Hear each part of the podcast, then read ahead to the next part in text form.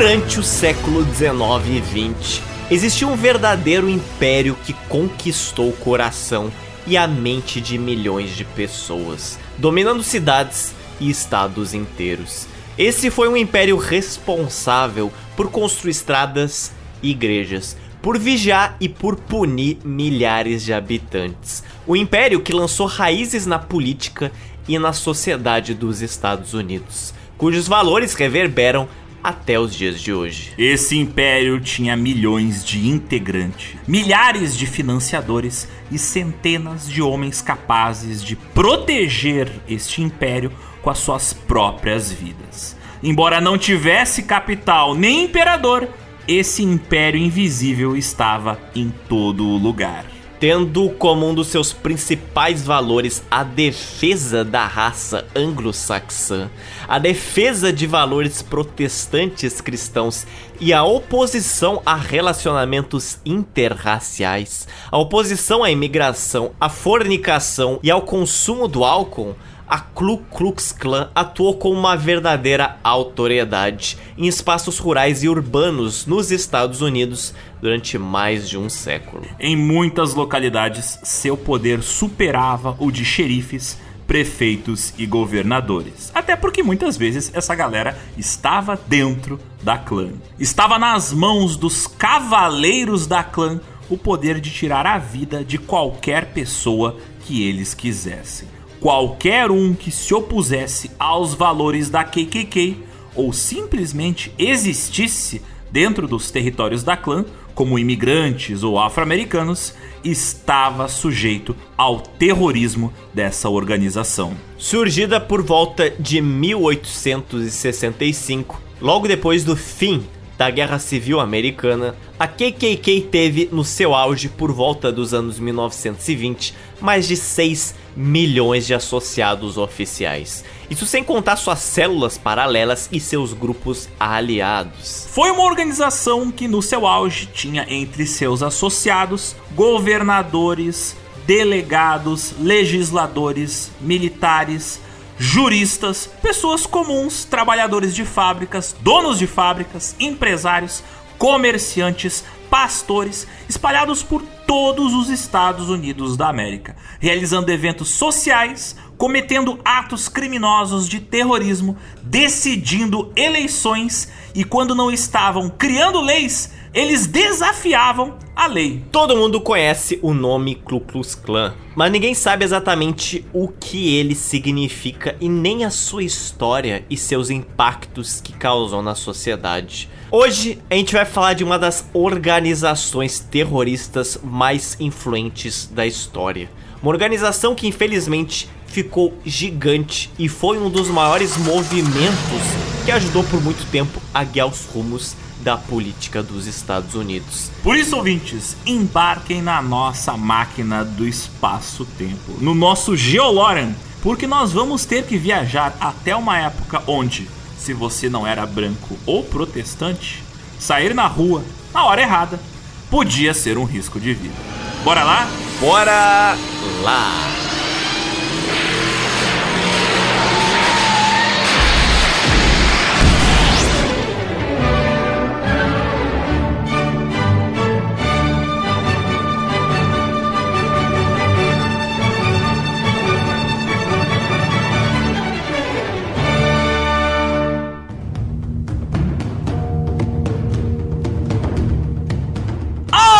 Ouvintes, bem-vindos a mais uma edição do Geo Pizza, o podcast quinzenal de histórias políticas atuais e atemporais. Afinal, toda história ela acaba em pizza. Meu nome é Alexander Demusso e ao meu lado não está um cavaleiro, está um cavalheiro, o ciclista platinado do sul do Brasil. Sim, ele, o Rodrigo Zotes. E olha só, meu caro Zoto, parece que não conseguimos sair do sul dos Estados Unidos. O nosso Geolorian ficou ali atolado na lama de Atlanta. Literalmente, na laminha de Atlanta. E como nós estamos presos aqui, nós vamos ter que viajar no tempo, não no espaço. Vamos ter que discutir outra tradição do sul dos Estados Unidos. Uma tradição muito mais nociva do que o consumo de refrigerantes, não é? E a inspiração para essa pauta remonta já de muitos anos atrás, desde que a gente começou a fazer as nossas primeiras pautas sobre os Estados Unidos,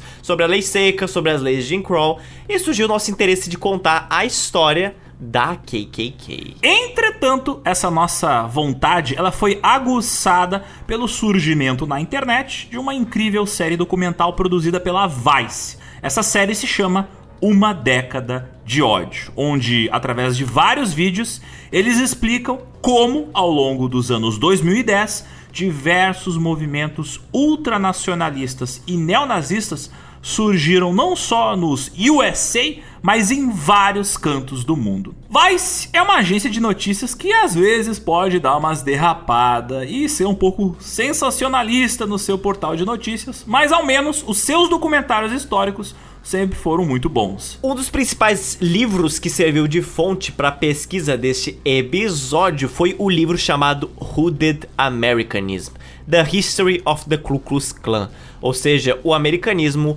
encapuzado, a história da KKK, por David M. Chalmers, que, que faz um resumão bem interessante da história da clã até o final dos anos 80. A gente também utilizou os livros chamados Clan Killing America: The Original Stories of the Ku Klux Klan, de quem Rosignol. Mas para dissecar com cuidado o cadáver fedorento que é esse tema, o tema da clã, a gente precisou de muitos recursos. A gente precisou de roupas anti-contaminação, precisou colocar óleo na bicicleta dos Otis, que para ele sair correndo de cima para baixo dessa cidade, transportando livros e pendrives.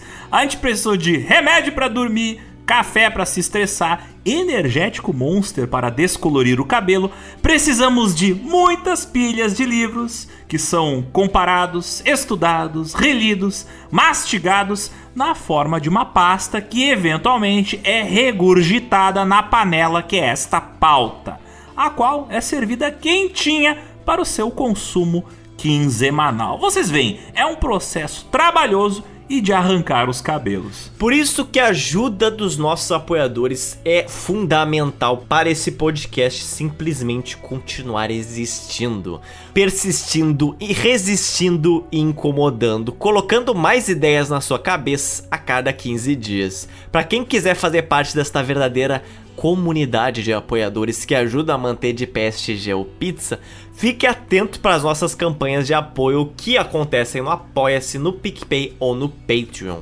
Também tem nosso Pix para ajudas pontuais, que é o geopizzapix.gmail.com. E é claro, nos siga nas redes sociais, que é bem provável que você escute isso pelas redes sociais, mas muitas pessoas fazem o caminho inverso. E a pergunta que fica é que por que, que o ouvinte nos ajudaria financeiramente, Alexander? O que esta alma abençoada receberia em contrapartida? Ora, o ouvinte que contribui para a manutenção do GeoPizza, ele passa a receber o direito de fazer parte do nosso grupo exclusivo para apoiadores, presente no Discord e no Zap Zap. O grandioso Geoburgo. E também todos os seus subgrupos paralelos. A gente tem o grupo Geocais, que é uma espécie de lugar leve para recepcionar novos apoiadores, e claro, tem também o grupo Geocaos, que é onde a baguncinha acontece. São três grupos onde o apoiador recebe updates sobre o andamento das nossas pautas, onde você também ajuda a decidir quais vão ser os próximos temas que a gente vai explorar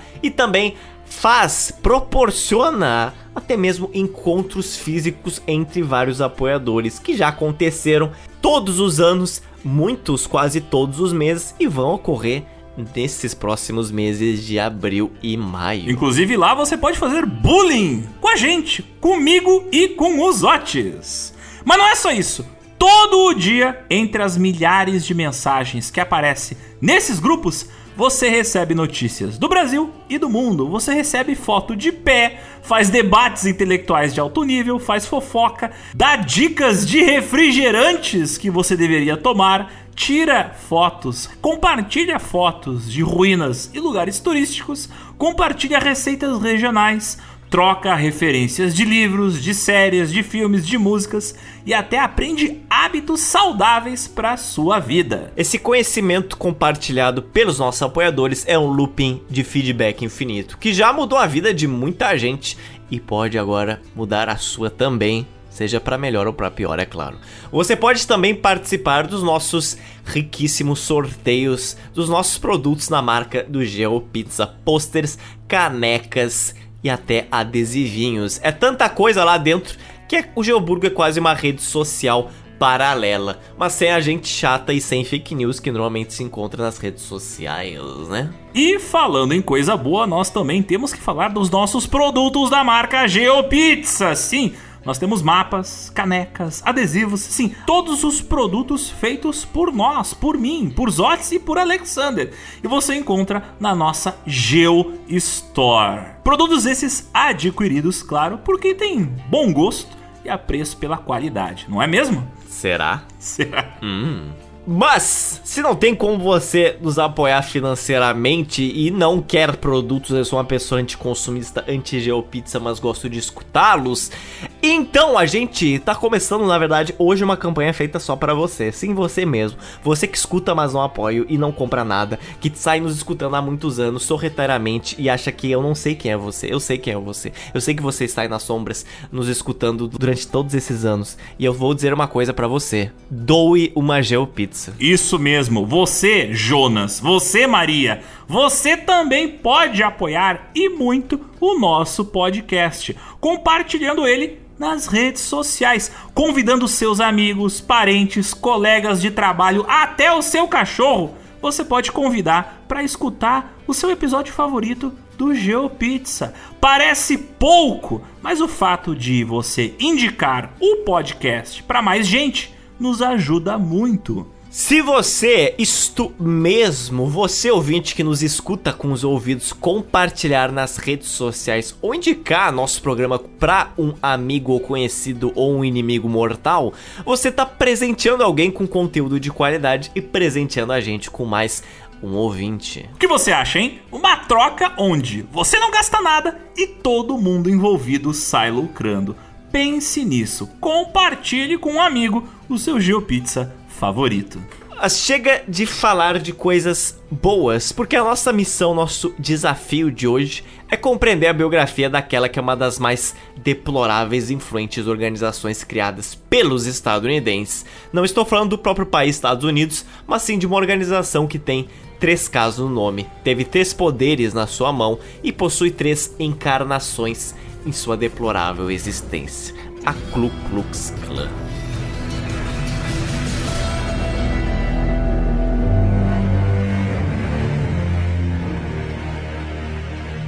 Antes de tudo, precisamos explicar brevemente o que foi a Guerra Civil Americana. Porque a clã, ela surge como uma espécie de reação ao resultado dessa guerra. Desde os primórdios ali do governo dos Estados Unidos, a elite do norte do país, ela já se diferenciava bastante da do sul. Isso muita gente sabe. Porque no norte, os bancários, os investidores, eles estavam ali no meio do século XIX investindo principalmente em tecnologias como ferrovias e como estradas, que elas iam cortar o país de norte a sul, de leste a oeste, e nelas iam as suas mercadorias. E que mercadorias eram, por exemplo, transportadas nessas ferrovias desses magnatas do norte, Alexander? Ora, os produtos produzidos pelas fazendas das elites dos estados do sul. A alta sociedade do sul tinha suas riquezas oriundas, é claro, da escravidão. Essa galera conduzia fazendas inteiras de plantação de algodão, tabaco, açúcar e muitas vezes pagavam para ter que transportar suas mercadorias nas estradas das ferrovias dos investidores do norte. E nessa mesma época, ali em 1854, foi fundado nos Estados Unidos, na cidade de Ripon, no estado do Wisconsin, que é um dos estados da região do norte, o antigo Partido Republicano. Antes haviam vários partidos nos Estados Unidos. O Partido Republicano ele é até relativamente recente comparado a outros que haviam. Nessa sua fase inicial, ele tinha valores bastante diferentes do Partido Republicano de hoje.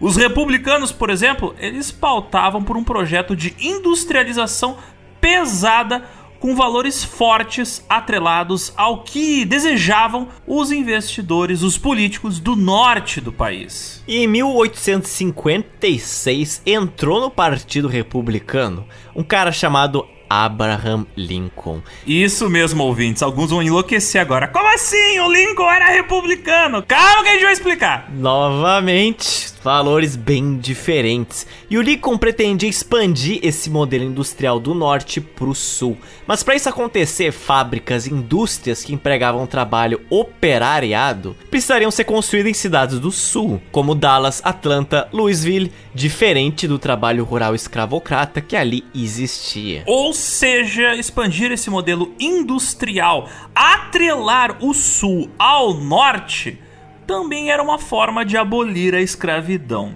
A abolição, ela não foi pautada exclusivamente por um sentimento de altruísmo, mas sim principalmente por um interesse financeiro dessas elites dos estados do norte. Por isso, quando o Lincoln foi finalmente eleito presidente do país em 1861, sete estados do sul eles resolveram se separar da União, temendo uma possível abolição da escravidão.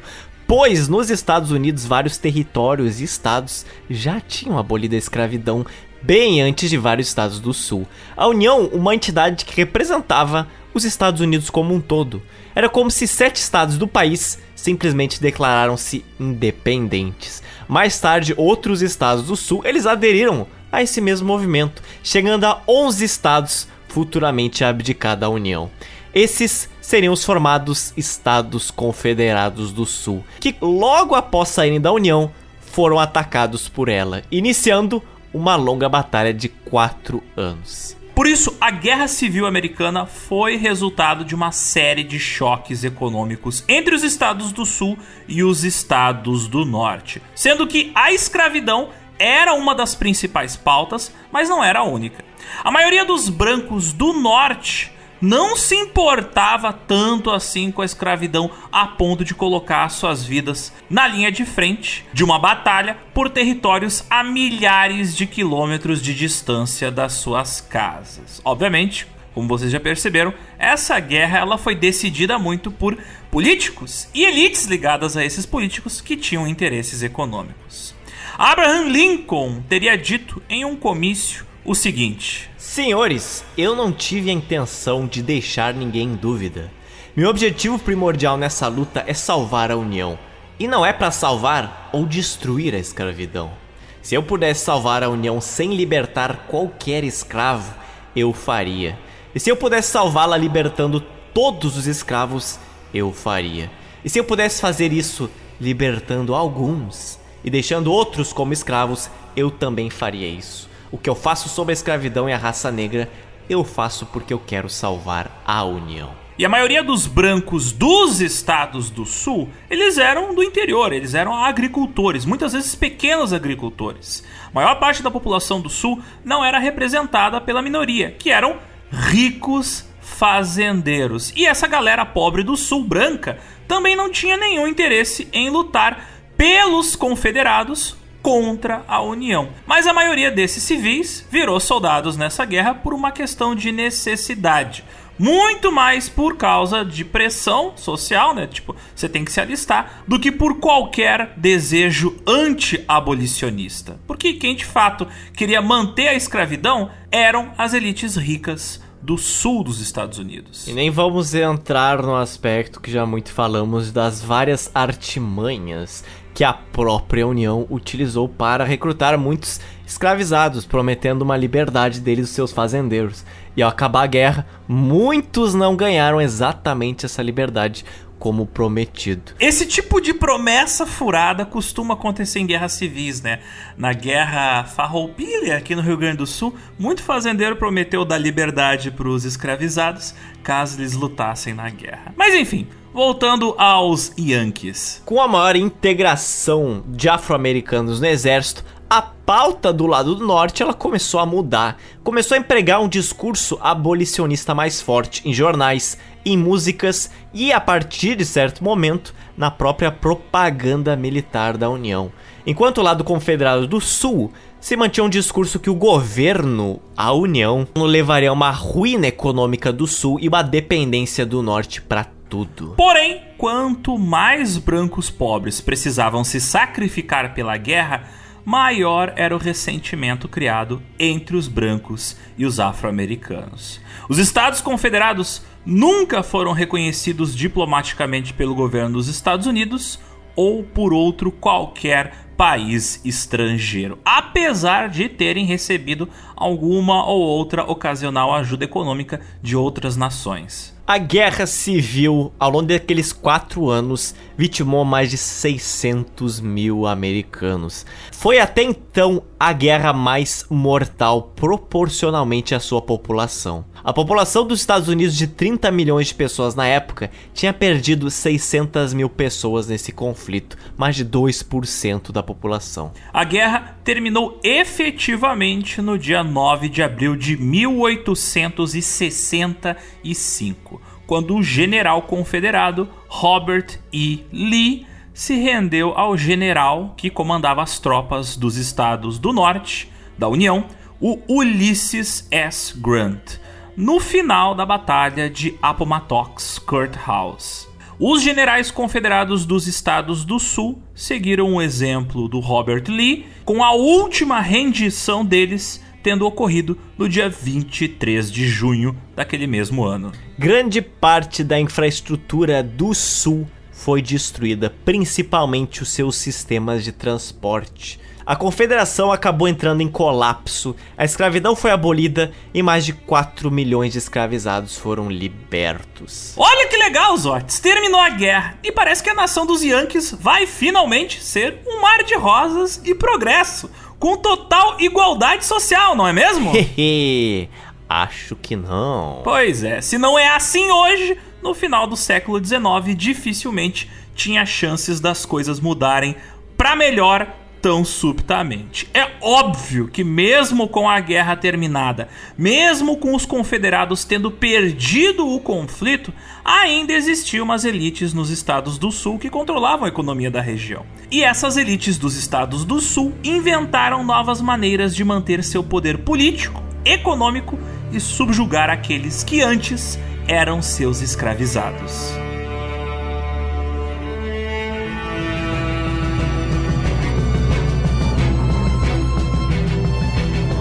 Terminada a Guerra Civil, começa a chamada Era da Reconstrução dos Estados Unidos. Oficialmente, esse período de reconstrução começou já durante a guerra com a proclamação da emancipação em janeiro de 1863 e continuou até 1877. O processo da reconstrução compreendeu vários métodos complexos para resolver problemas pendentes das consequências daquela guerra, dos quais os mais importantes foram a aprovação das chamadas três emendas da reconstrução, que eram emendas aprovadas para serem inseridas na Constituição dos Estados Unidos. E são emendas que permanecem em vigor até os dias atuais. A primeira dessas emendas aprovadas foi a 13ª emenda, de 1865, que estabelece que nem a escravidão, nem a servidão involuntária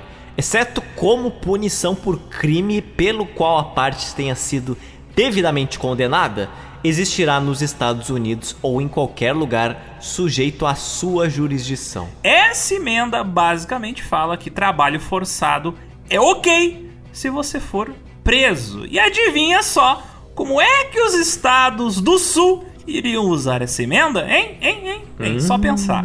Cada estado ex-integrante da antiga confederação, ali durante a Guerra Civil, foi obrigado a repudiar a secessão e aprovar também a 13ª emenda. Além da 13ª emenda, também teve a 14ª emenda, aprovada em 1868, que ordenava que nenhum estado fará ou executará qualquer lei que restrinja os privilégios ou imunidades dos cidadãos dos Estados Unidos. Nem qualquer estado privará qualquer pessoa de vida, liberdade ou propriedade sem o devido processo legal, nem negar a qualquer pessoa dentro de sua jurisdição a igual proteção das leis. O detalhe é sem o devido processo legal. Olha só, né? tem sempre um detalhe dentro dessas emendas. A questão é que, na mesma época, legislações locais, estaduais e municipais iriam ser aprovadas para permitir a restrição de liberdades individuais de cidadãos afro-americanos. E a terceira emenda a ser aprovada, que é a 15 emenda de 1870, ela nos diz o seguinte: O direito de voto dos cidadãos dos Estados Unidos não deve ser negado ou abreviado pelos Estados Unidos ou por qualquer estado, por causa de raça, cor ou condição anterior de servidão. A aplicação dessa última emenda à Constituição Federal dos Estados Unidos seria que daria mais problema para todos os envolvidos, essa 15 quinta. E a gente já vai ver o porquê disso mais adiante. E no pós-guerra, a diferença da riqueza entre os estados do norte e o do sul, que antes já era grande, aumentou pra caramba. Os estados do sul, que perderam a guerra, além de perder a guerra, foram punidos de formas diretas e indiretas. Por exemplo, no mesmo ano que acabou a guerra, 1865, o estado da Carolina do Sul tinha uma dívida pública de 7 milhões de dólares. Mas passado alguns anos, em 1873, essa dívida subiu para quase 30 milhões de dólares. No mesmo ano, os Estados Unidos, como um todo, gastaram 103 milhões de dólares em obras públicas. Mas os estados do Sul receberam no total apenas uma verba de 9,5 milhões. No mesmo panorama, enquanto o estado do Ohio, que ficava no norte, recebeu um repasse de mais de um milhão de dólares, o estado vizinho ao sul dele, o Kentucky, ele recebeu apenas 25 mil dólares. Troco de bala. Enquanto no estado do Maine, no norte, recebeu 3 milhões, o estado de Mississippi, no sul, recebeu 136 mil. Embora o Mississippi possuísse o dobro da população de Maine. E onde os estados do norte investiam grande parte dessa grana para obras públicas? Hum. Bem, em empresas que se expandiam para o sul. Essa disparidade econômica também gerava uma enorme dependência econômica dos estados do sul em relação aos estados do norte, ocasionando em uma fragmentação política. Então, de certa maneira, os medos dos estados do sul acabaram se realizando exatamente porque houve uma guerra. E somado a isso, as tropas da União ocuparam militarmente várias cidades do sul. Eles iriam garantir a força e a lei que as emendas fossem aplicadas naqueles estados, impedindo que qualquer fazenda escravista voltasse a operar e que afro-americanos agora tivessem o direito de participar de vagas em áreas privadas e públicas, tal como os brancos. As raízes das leis Jim Crow, que futuramente seriam as leis de segregação racial, já começaram aqui em diversos bairros, cidades e estados que começaram a aplicar os seus chamados códigos negros, que era uma série de leis locais rigorosas que detalhavam quando e onde e como as pessoas que anteriormente eram escravizadas agora poderiam trabalhar, e essas leis também limitavam quanto esses ex-escravizados poderiam receber pelo seu trabalho agora pago. Os códigos apareceram em todo o sul como uma maneira juridicamente legal de colocar cidadãos pretos em servidão contratada. Você tirar direitos de voto, controlar onde eles moravam e como viajavam, tal como aprender crianças afro-americanas para fins trabalhistas. O sistema legal ele estava obviamente todo armado contra os cidadãos afro-americanos, porque você tinha ex-soldados confederados trabalhando muitas vezes como policiais, juristas e juízes, que dificultavam muito a vida dos ex-escravizados quando eles tentavam ganhar processos judiciais trabalhistas, quando eles tentavam melhorar de vida, quando eles tentavam se mudar de cidade, quando eles tentavam comprar algum terreno para plantar alguma coisa. E, obviamente, quem ajudava a garantia da aplicação dos códigos que limitavam os direitos dos cidadãos negros eram esses oficiais brancos do Sul. Esses códigos, eles funcionavam em um conjunto com campos de trabalho para os encarcerados. Quando você analisa o sistema prisional dos estados do Sul, esses códigos funcionavam em conjunto com campos de trabalho para os encarcerados, onde os prisioneiros eles eram tratados praticamente como escravizados. Os infratores negros, eles geralmente recebiam sentenças mais longas do que os condenados brancos. E por causa do trabalho exaustivo, muitas vezes morriam de exaustão, com taxas de mortalidade muito maiores para os pretos do que para os brancos. Claro, haviam ainda leis federais que davam alguns direitos para os cidadãos negros, como o direito à terra, direito a voto, mas para evitar que essas leis federais pudessem ser aplicadas, para evitar que determinados membros da sociedade não pudessem ter acesso aos seus direitos civis plenos, para isso era preciso alguma organização paralela, fazendo aquilo que a lei não podia fazer. E se você quer mais detalhes sobre esse período histórico, é só você conferir as nossas edições mais antigas que exploraram bastante esse tema. O episódio 59 que a gente fez pelo segundo semestre de 2021, o episódio Jim Crow, A Escravidão com Outro Nome, e o episódio seguinte, o episódio 60, Quando o Racismo Parou Los Angeles.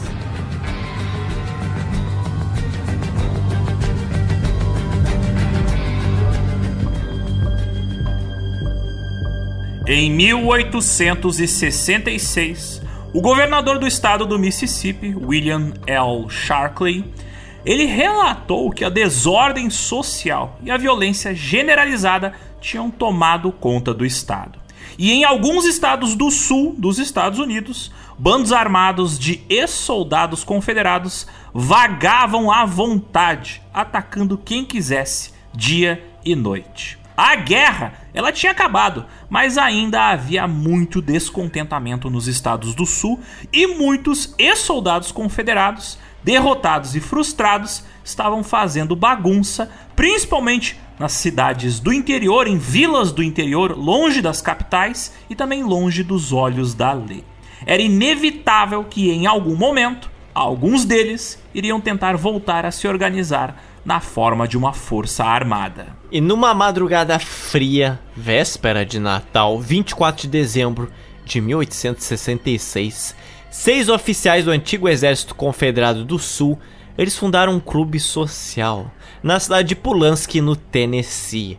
O grupo inicialmente era formado por ex-militares, como Frank McCord, Richard Reed, John Lester, John Kennedy, J. Calvin Jones e James Crewe. Ironicamente, tudo começou como um clube fraterno inspirado, pelo menos em parte, numa organização que já estava extinta, que era a Ordem Independente dos Filhos de Malta. Por que, que eu digo ironicamente? Porque a Ordem Independente dos Filhos de Malta era uma espécie de organização secreta, fraternal, do meio do século XIX, cujos ritos de iniciação eram uma espécie de piada com as ordens fraternais secretas que eram mais rígidas. Por exemplo, a maçonaria. Então, a Ordem Independente dos Filhos de Malta era uma paródia da maçonaria.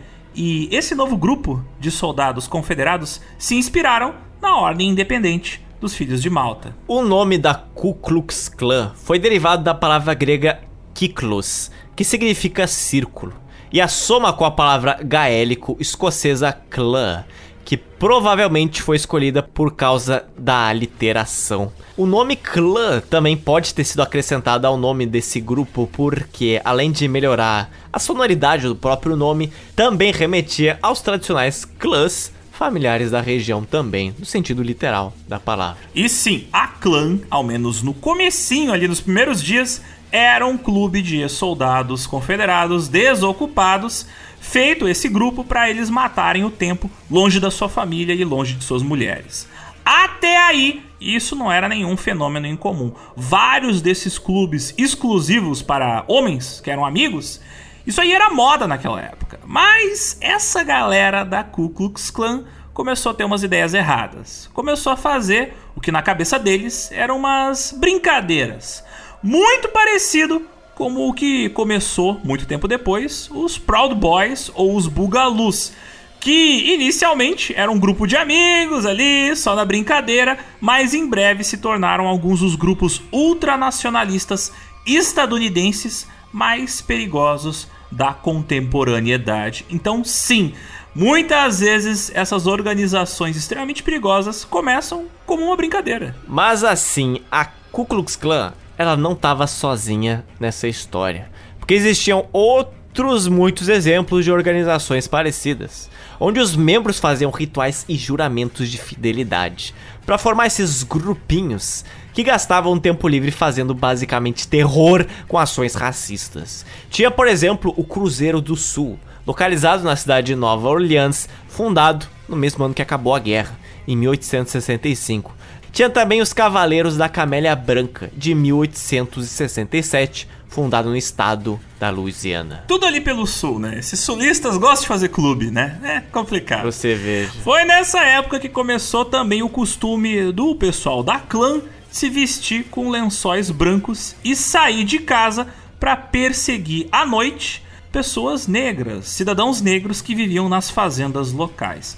No início, isso aí era só uma brincadeirinha, só para assustar o pessoal, mas rapidamente o pessoal da clã percebeu que uma organização secreta, com os seus membros agindo anonimamente, podia exercer um pouco de poder regional aquele bando de Zé Gotinhas do inferno, aquilo ali não fazia apenas as crianças chorarem, fazia toda a família chorar. O uso dos lençóis brancos como fantasia tinha motivos óbvios. Primeiro, porque era o pedaço de pano mais fácil de você encontrar dentro de casa, que pudesse cobrir todo o seu corpo. Por quê? Por mais que esses caras fossem brancos e soubessem que nada iria acontecer com eles, o fato de não poder serem identificados só aumentava o medo que eles eram capazes de fazer em suas vítimas. A partir do mês de abril de 1867, houve uma transformação gradual na clã. Eles foram dominados pela crença de que algo deveria ser feito ali pelo, pelos estados do sul que estavam sofrendo com as consequências da guerra. E que eles, o pessoal da clã, estava em posição de mudar o rumo da política local e enfrentar de frente o projeto da reconstrução imposto pelos estados do norte. E se eles podiam exercer poder regional, de repente eles podiam também expandir esse poder para outras regiões. Também foi importante para a clã no seu surgimento a participação do ex-general confederado George Gordon, porque foi este cara que escreveu um documento chamado de Prescript, um texto de 1867 que seria basicamente a prescrição dos fundamentos da clã. E o que, que dizia neste documento? Por exemplo, estava ali estabelecido que deveria se perguntar a um candidato da clã, sempre que possível, se ele era a favor de um governo do homem branco, se era a favor da reconquista e emancipação dos homens brancos do Sul e a restituição do povo do Sul a todos os seus direitos. Muito tempo depois disso, esse cara, o George Gordon, ele foi eleito pelo Partido Democrata para servir como congressista em três mandatos seguidos, trabalhando em Washington, capital,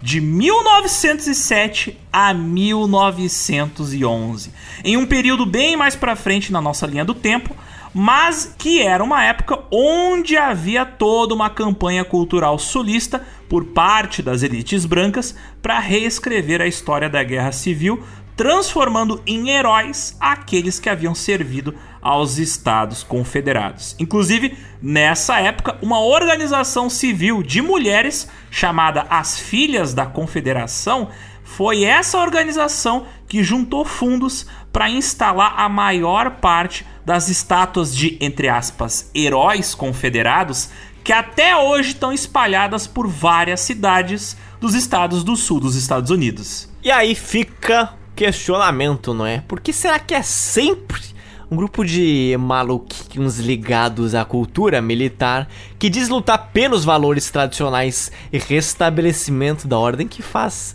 essas paradinhas, hein? Esta é, esta é realmente uma dúvida legítima que eu vou deixar aqui vocês pensando, matutando sobre isso. Mas voltando à década de 1860. Embora houvesse pouca estrutura organizacional, a clã ela já estava formando grupos locais, que se organizavam sem se comunicar com grupos de outros locais, mas que adotavam o mesmo nome e os mesmos métodos. Por exemplo, o veterano confederado John W. Morton fundou um grupo da clã em Nashville, no estado do Tennessee. Então a clã já começou a exportar seus grupinhos locais. O objetivo da clã agora era claro: impedir a ascensão social dos ex-escravizados recém-libertos e seus aliados, diferente do que estava acontecendo no norte, onde os afro-americanos já tinham alguns direitos. E o crescimento da clã era uma reação de ódio ao projeto da reconstrução, que tinha o projeto de integrar a população afro-americana à sociedade. E para clã, eles tinham a missão de restaurar a supremacia branca por meio de ameaças e violência, incluindo, se necessário, o assassinato dos seus adversários. E dentro da clã havia uma multidão caótica de grupos vigilantes que atacavam a população afro-americana. Lá dentro você encontrava fazendeiros brancos ricos, fazendeiros pobres que estavam descontentes, bandos de guerrilheiros que ainda tinham armas do tempo da Guerra Civil. Você encontrava dentro da clã políticos democratas que estavam putos com a reconstrução. Você encontrava destiladores ilegais de uísque, reformistas que lutavam pela volta dos bons costumes sulistas, você encontrava gente sádica que apenas queria uma oportunidade de criar caos, você encontrava estupradores, você encontrava trabalhadores brancos com medo da concorrência da força de trabalho dos ex-escravizados, que era mais barata, você também encontrava até fazendeiros brancos ricos tentando impor disciplina trabalhista aos seus funcionários negros. Você encontrava no meio da clã ladrões comuns e até mesmo vizinhos que entraram pra clã só para poder meter medo nas suas comunidades. Ironicamente, como o antissemitismo moderno ainda não era tão comum entre a população dos estados do sul dos Estados Unidos, embora o racismo fosse uma crença central da clã, o antissemitismo ainda não era. Por isso, muitos judeus ricos e de classe média que se identificavam totalmente com a cultura do sul, eles acabaram se alistando na clã. Pensa que tinha todo tipo de gente dentro da clã, de todas as classes sociais, sendo que as únicas coisas em comum entre todos esses homens era o fato de eles serem branco, sulistas e democratas. A atividade racista no sul, ela geralmente tomava forma de tumultos que visavam atacar cidadãos afro-americanos e cidadãos brancos republicanos. Muito comumente, para assustar a população afro-americana de determinada região, integrantes da clã em grupos montados a cavalo e, obviamente, vestidos com seus uniformes brancos, eles cercavam e colocavam fogo nas casas de seus inimigos, linchando e matando pessoas negras, e muitas vezes deixando os corpos delas espalhados pelas estradas da região, com a intenção de deixar muito clara a sua mensagem de que, ó, você não mexe com a clã e se não altera os costumes aqui da região. Deixar bem clara a mensagem para quem quer que passasse ali pela estrada. Esses ataques, onde membros da clã tiravam em casas e as queimavam, às vezes com os moradores dentro delas, tinham um objetivo claro de expulsar de suas terras os poucos fazendeiros pretos que eram bem-sucedidos. Os chamados cavaleiros da clã ou cavaleiros da KKK, quando estavam atacando fantasiados de branco, às vezes afirmavam para suas vítimas que eles eram fantasmas de soldados confederados que tinham morrido na guerra. Isso com o objetivo de assustar ainda mais as pessoas pretas, que, segundo eles, eram supersticiosas e sem educação. Mas claro, ninguém ali era bobo, né? E todos da região normalmente sabiam quem de fato estava debaixo dos lençóis brancos e em cima dos cavalos. Em 1866, a ex-escravizada Sarah Song, ela contou um dos ataques que sofreu por homens provavelmente ligados à clã em um comitê de investigação no Congresso dos Estados Unidos. Segundo as palavras dela, Você já foi um escravo nesse país? Eu já fui. Eu vi brancos matarem meu marido. Era terça-feira à noite, entre 10 e 11 horas. Cerca de 20 a 30 deles invadiram nossa casa e dispararam contra ele.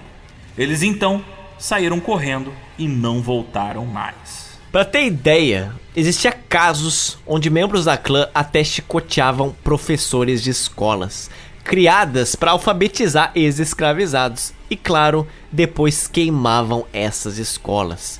Em nome da preservação da lei e da ordem em uma sociedade dominada por brancos, os chamados Klansmen, eles puniam os pretos recém-libertos por várias razões, inclusive a de ter se comportado de maneira insolente em relação aos brancos, ou seja, era basicamente qualquer coisa que um branco quisesse fazer com um preto. Para ter um exemplo do clima social da região, em 1866, uma briga entre brancos e ex-soldados pretos eclodiu em um tumulto, virou uma riot como é normalmente chamada nos Estados Unidos. Isso aconteceu em Memphis, no estado do Tennessee. Policiais brancos ajudaram a multidão em uma onda de destruição que varreu bairros de afro-americanos da cidade. Quando a violência terminou, 46 pessoas estavam mortas. Outras 70 tinham ficado feridas e várias igrejas e escolas foram queimadas. Só dois meses depois, no dia 30 de julho, um acontecimento semelhante de violência eclodiu em Nova Orleans. E dessa vez uma multidão branca ela atacou os participantes de uma convenção de luta pelo voto negro, matando 37 pretos e 3 brancos, que eram seus aliados. Nessa atmosfera violenta, obviamente, a Ku Klux Klan acabou surfando, né, e cresceu em tamanho e força. Em uma reunião deles em 1867, que aconteceu em Nashville, no estado de Tennessee, os membros mais proeminentes da clã se reuniram para tentar criar uma organização hierárquica, né? organizar direitinho como é que funcionariam as células locais, quais ordens eles deveriam seguir e como seria organizada uma espécie de sede nacional da clã. Como a maioria dos membros da clã eram veteranos, ex-oficiais e ex-soldados do exército confederado, eles estavam acostumados com essa história de hierarquia militar. Então parecia uma excelente ideia para eles fazer essa organização ficar mais organizada, né? Até porque ela estando mais organizada poderia crescer mais. Mas como grupos locais eram altamente independentes e gostavam de operar seguindo as próprias regras, essa primeira versão da clã ela nunca conseguiu operar sob essa estrutura centralizada. Você se lembra daquele juramento da clã escrito pelo ex-general confederado George Gordon. Então, esse documento ele não era aceito pela maioria das células da clã espalhada pelos estados do sul. Mas mesmo com os esforços de melhorar a organização tendo sido frustrados, mesmo não tendo um poder centralizado, em 1868 a clã havia evoluído para uma organização terrorista que os seus membros chamavam também de o Império Invisível do Sul. O primeiro grande líder da clã, ou o primeiro grande mago da clã, foi Nathan Bedford Forrest, que, adivinhem só, havia sido um general confederado durante a Guerra Civil. Mas claro, sulistas brancos de todas as classes da sociedade, como nós falamos, se juntaram às fileiras da clã. De acordo com o próprio líder da clã nesse momento, o Nathan Forrest, ele dizia o seguinte: Não sou inimigo do negro. Nós o queremos aqui entre nós. Ele é a única classe trabalhadora que temos. Dispensa comentários, não é mesmo? A clã atacava e muitas vezes também matava membros pretos de organizações políticas adversárias, membros do Partido Republicanos do Sul e os servidores da Secretaria dos Trabalhadores Livres. Esses assassinatos tinham um efeito dominó, porque quando eram mortos líderes políticos negros, a clã eliminava também chefes de família influentes, líderes de igrejas negras e líderes de grupos comunitários, porque quase sempre uma mesma figura política afro-americana operava na liderança ou organização de instituições que lutavam pelos direitos da sua comunidade. Essas milícias armadas não só mataram milhares de cidadãos afro-americanos, mas executavam outras atividades como motins políticos que eram encenados para estimular a violência racial. Motins nos quais um número de 10 a 100 vezes mais de negros eram mortos do que os brancos.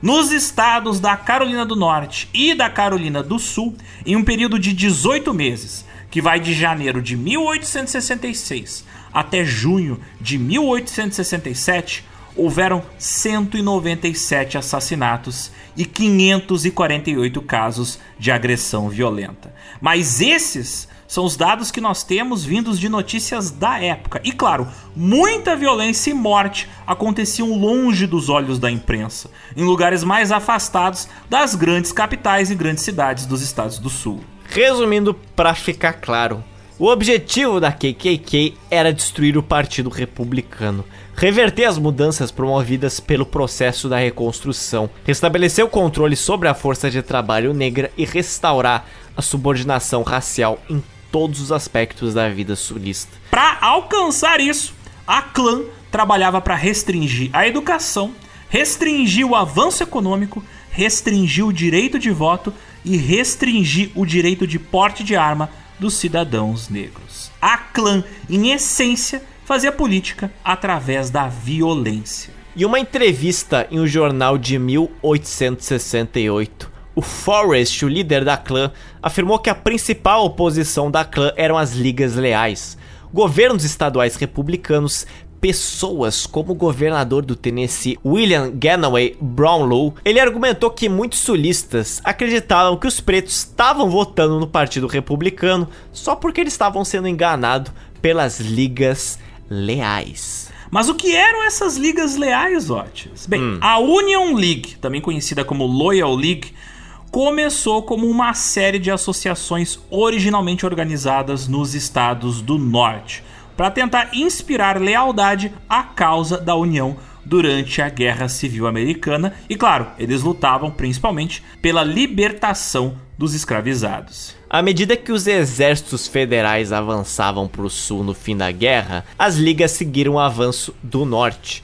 Porque durante a fase da reconstrução, eles se espalharam para o sul para garantir o apoio político dos candidatos republicanos entre os pretos recém-emancipados. Nos Estados do Sul se popularizou bastante as ligas porque elas eram o oposto da clã. Eles eram uma organização que trabalhava de maneira legal e era uma organização que lutava pelos direitos dos ex-escravizados. Mas na cabeça dos políticos conservadores do Sul, essas ligas leais elas, na verdade, estavam tentando acabar com o modo de vida sulista. Segundo um editor de um jornal do Alabama, ele teria declarado o seguinte: A Liga nada mais é do que uma Ku Klux Klan dos negros.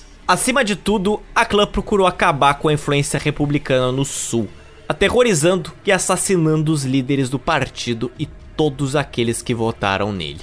E lembrando que na época o partido que era a favor da integração dos afro-americanos à sociedade era o Partido Republicano. E por isso a clã era absolutamente contra tudo que os republicanos tentavam fazer. Inclusive por um breve período pré-leis de Jim Crow e pós-guerra civil, havia um número considerável de políticos pretos dentro do Partido Republicano dos estados do sul do país. E percebendo a força política da clã, é claro que os caras que faziam parte do Partido Democrata ali nos anos 1860 iriam querer participar aí desse movimento que estava mexendo com os estados do sul. E para provar isso, nós vamos dar números. Na eleição para governador da Geórgia, em abril de 1868, o condado da Colômbia teve 1.222 votos para o candidato republicano Rufus Bullock. Mas já na eleição presidencial de novembro do mesmo ano, a intimidação da clã contra o eleitorado foi muito forte. E só uma pessoa votou no candidato republicano para a presidência, o general Ulysses S. Grant. Mais de duas mil pessoas foram mortas ou feridas no estado da Louisiana poucas semanas antes da eleição presidencial de novembro de 1868. Embora a região da cidade de St. Landry tivesse uma maioria de eleitores republicanos registrados, um número por volta de 1.071 republicanos, após aquela onda de assassinatos, nenhum voto para o Partido Republicano foi registrado naquela eleição. A KKK também matou e feriu mais de 200 republicanos pretos, caçando-os e perseguindo-os pela floresta.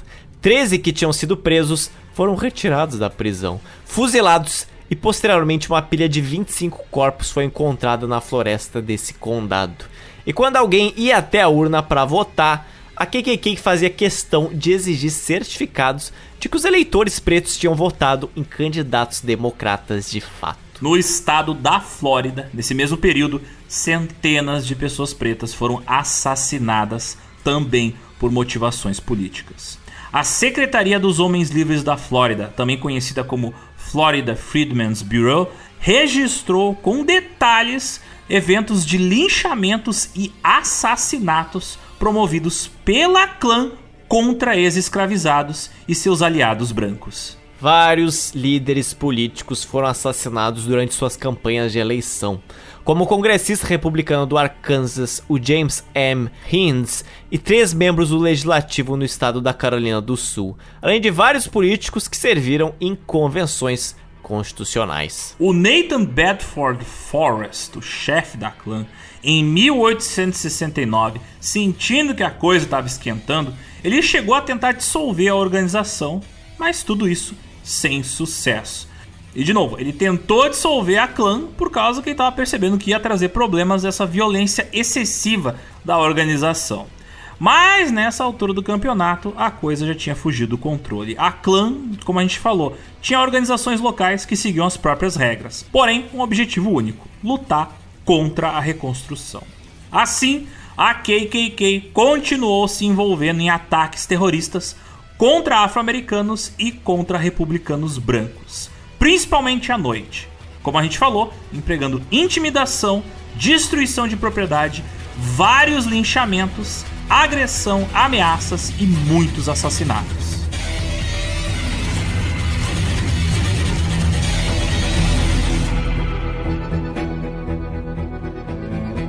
Mas a gente observa também nesse período a clã servindo como ferramenta para empresários, sim, como força de ataque contra organizações trabalhistas. No fim do século XIX e início do XX, policiais, juízes, políticos, guardas nacionais e até mesmo tropas federais com a desculpa deles estarem tentando manter a ordem e a lei, eles eram usados por empresários ricos, daquele tipo que financia campanhas eleitorais, para punir os trabalhadores que organizavam greves, pedindo melhores salários ou tentando fazer sindicatos. Temos como um grande exemplo disso as ações repressivas contra a greve ferroviária que foi enorme, que aconteceu em 1877, aquela que ocorreu em julho desse ano, começando na cidade de Martinsburg,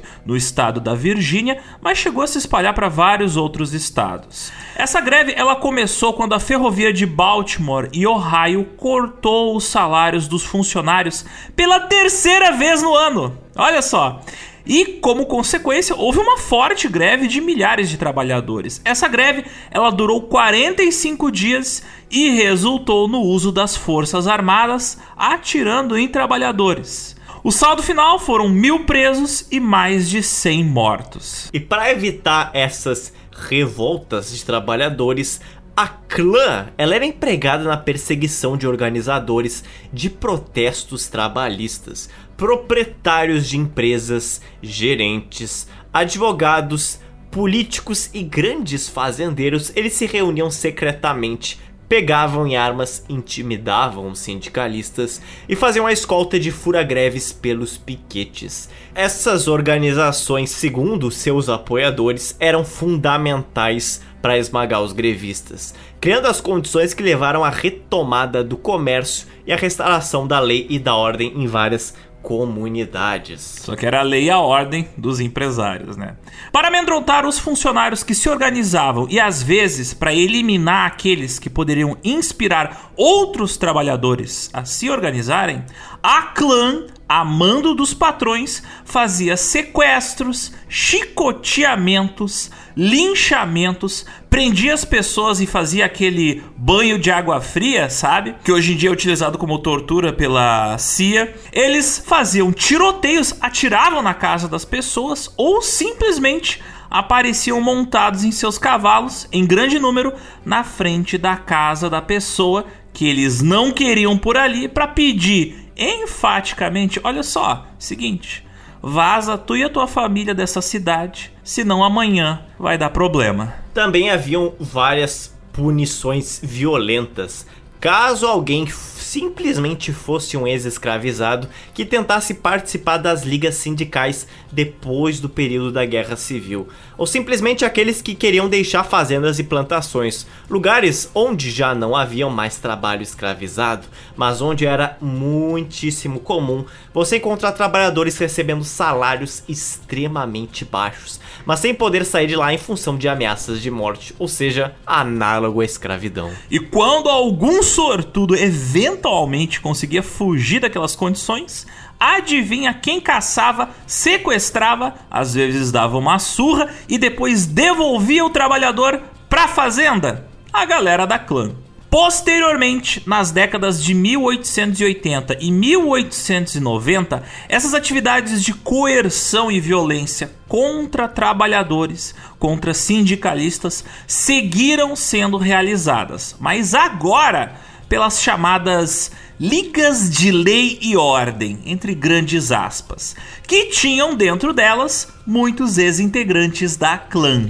Por exemplo, na cidade de Thibodeau, na Louisiana, no ano de 1887, os defensores da lei e da ordem massacraram pelo menos 30 trabalhadores pretos e expulsaram da cidade muitos outros membros do sindicato do Knights of Labor. Um dos envolvidos nessa chacina, para não deixar dúvida sobre as razões dessa repressão, declarou que: Acho que isso vai resolver a questão de quem deve governar o negro ou o homem branco, pelos próximos 50 anos. Enquanto os membros desses grupos diziam ser defensores do povo, eles na verdade agiam como verdadeiros terroristas e bandidos. Um exemplo disso é já no século XX, quando o chamado Comitê dos Cidadãos de Tampa, no estado da Flórida, eles resolveram contra-atacar a greve dos trabalhadores das fábricas de charutos em 1901. O detalhe é que essa greve foi organizada por um grupo de trabalhadores que tinham várias origens étnicas. Então, obviamente, incomodou bastante os cidadãos de bem da cidade de Tampa. O Comitê dos Cidadãos de Tampa organizou cerca de 100 homens armados que sequestraram 13 dos líderes da greve durante o pôr do sol e prenderam eles até o dia seguinte.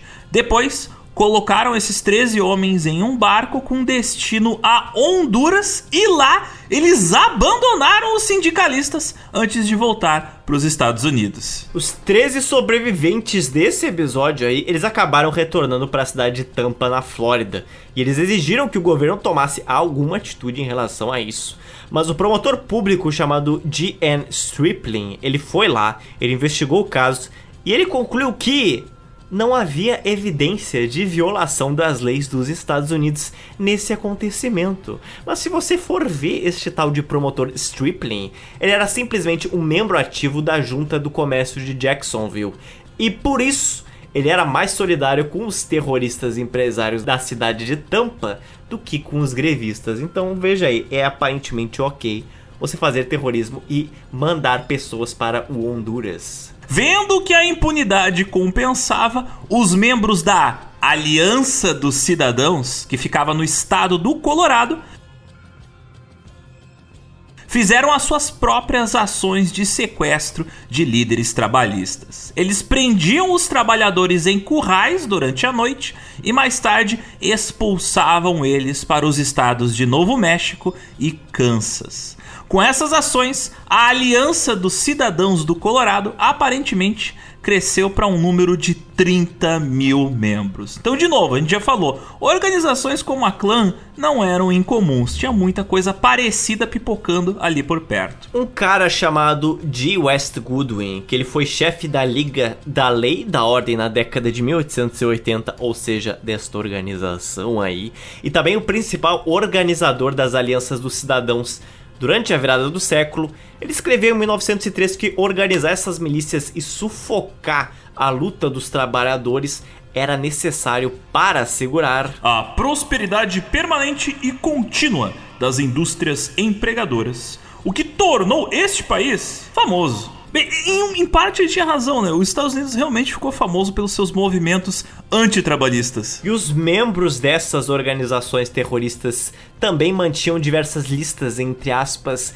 negras, que era onde eram colocados os nomes de funcionários considerados problemáticos ou aqueles que estavam envolvidos em sindicatos. Essas listas eram organizadas não só por empresários, mas por peões e até jornalistas. E com medo de ter o nome colocado nessas listas, muitos trabalhadores preferiram ficar em silêncio para manter os seus empregos e os seus salários. E os patrões abertamente falavam mal para quem quisesse ouvir desses seus trabalhadores mais, entre aspas, revolucionários e compartilhavam entre si, uns com os outros, as listas com os nomes atualizados.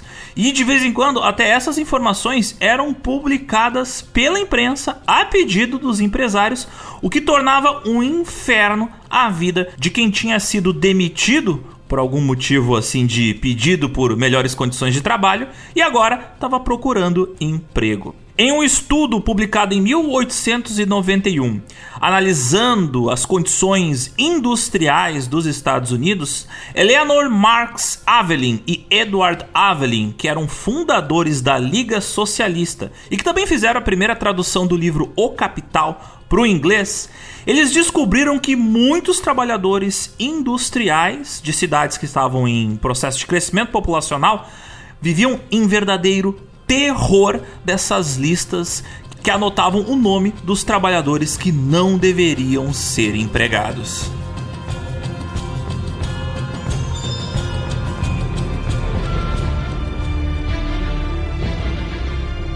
O líder da clã, o Nathan Bedford Forrest, ele se gabava agora que a clã era uma organização nacional que, segundo ele mesmo, contava com a participação de mais de 550 mil homens e que ele mesmo podia reunir 40 mil deles sob as suas ordens em só cinco dias se ele quisesse. Isso é difícil de provar. Primeiro porque essa versão da clã, ela não possuía, como nós já falamos antes, uma organização central forte.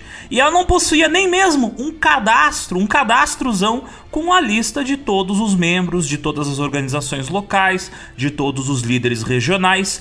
Por isso é muito difícil a gente estimar quem realmente fazia parte da organização porque haviam aqueles que se diziam ser parte da clã, mas estavam só fazendo bagunça, né, fazendo baguncinha, e tinham aqueles que não falavam que eram parte da clã, mas que estavam envolvidos em todas as atividades da sua organização regional. E claro, tinha aqueles que fingiam ser da clã para cometer crimes que muitas vezes não tinham a ver com os objetivos da organização, ou até membros da clã que faziam atividades extracurriculares, isso mesmo, utilizando o uniforme da clã nessas atividades. Muitas pessoas não formalmente introduzidas na clã usavam o traje da clã para esconder as suas identidades ao realizar atos independentes de violência, tipo uma vingança pessoal ou um caso de racismo violento que não estava, digamos assim, diretamente ligado ao que a clã queria fazer na região.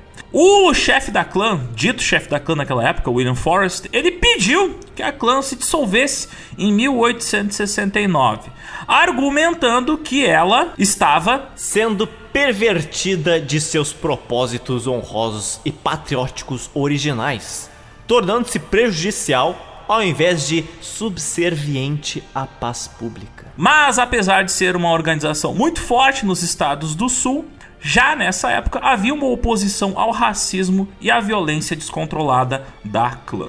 Em alguns estados do sul, os republicanos, políticos republicanos, organizaram unidades de milícias para acabar com as células regionais da clã.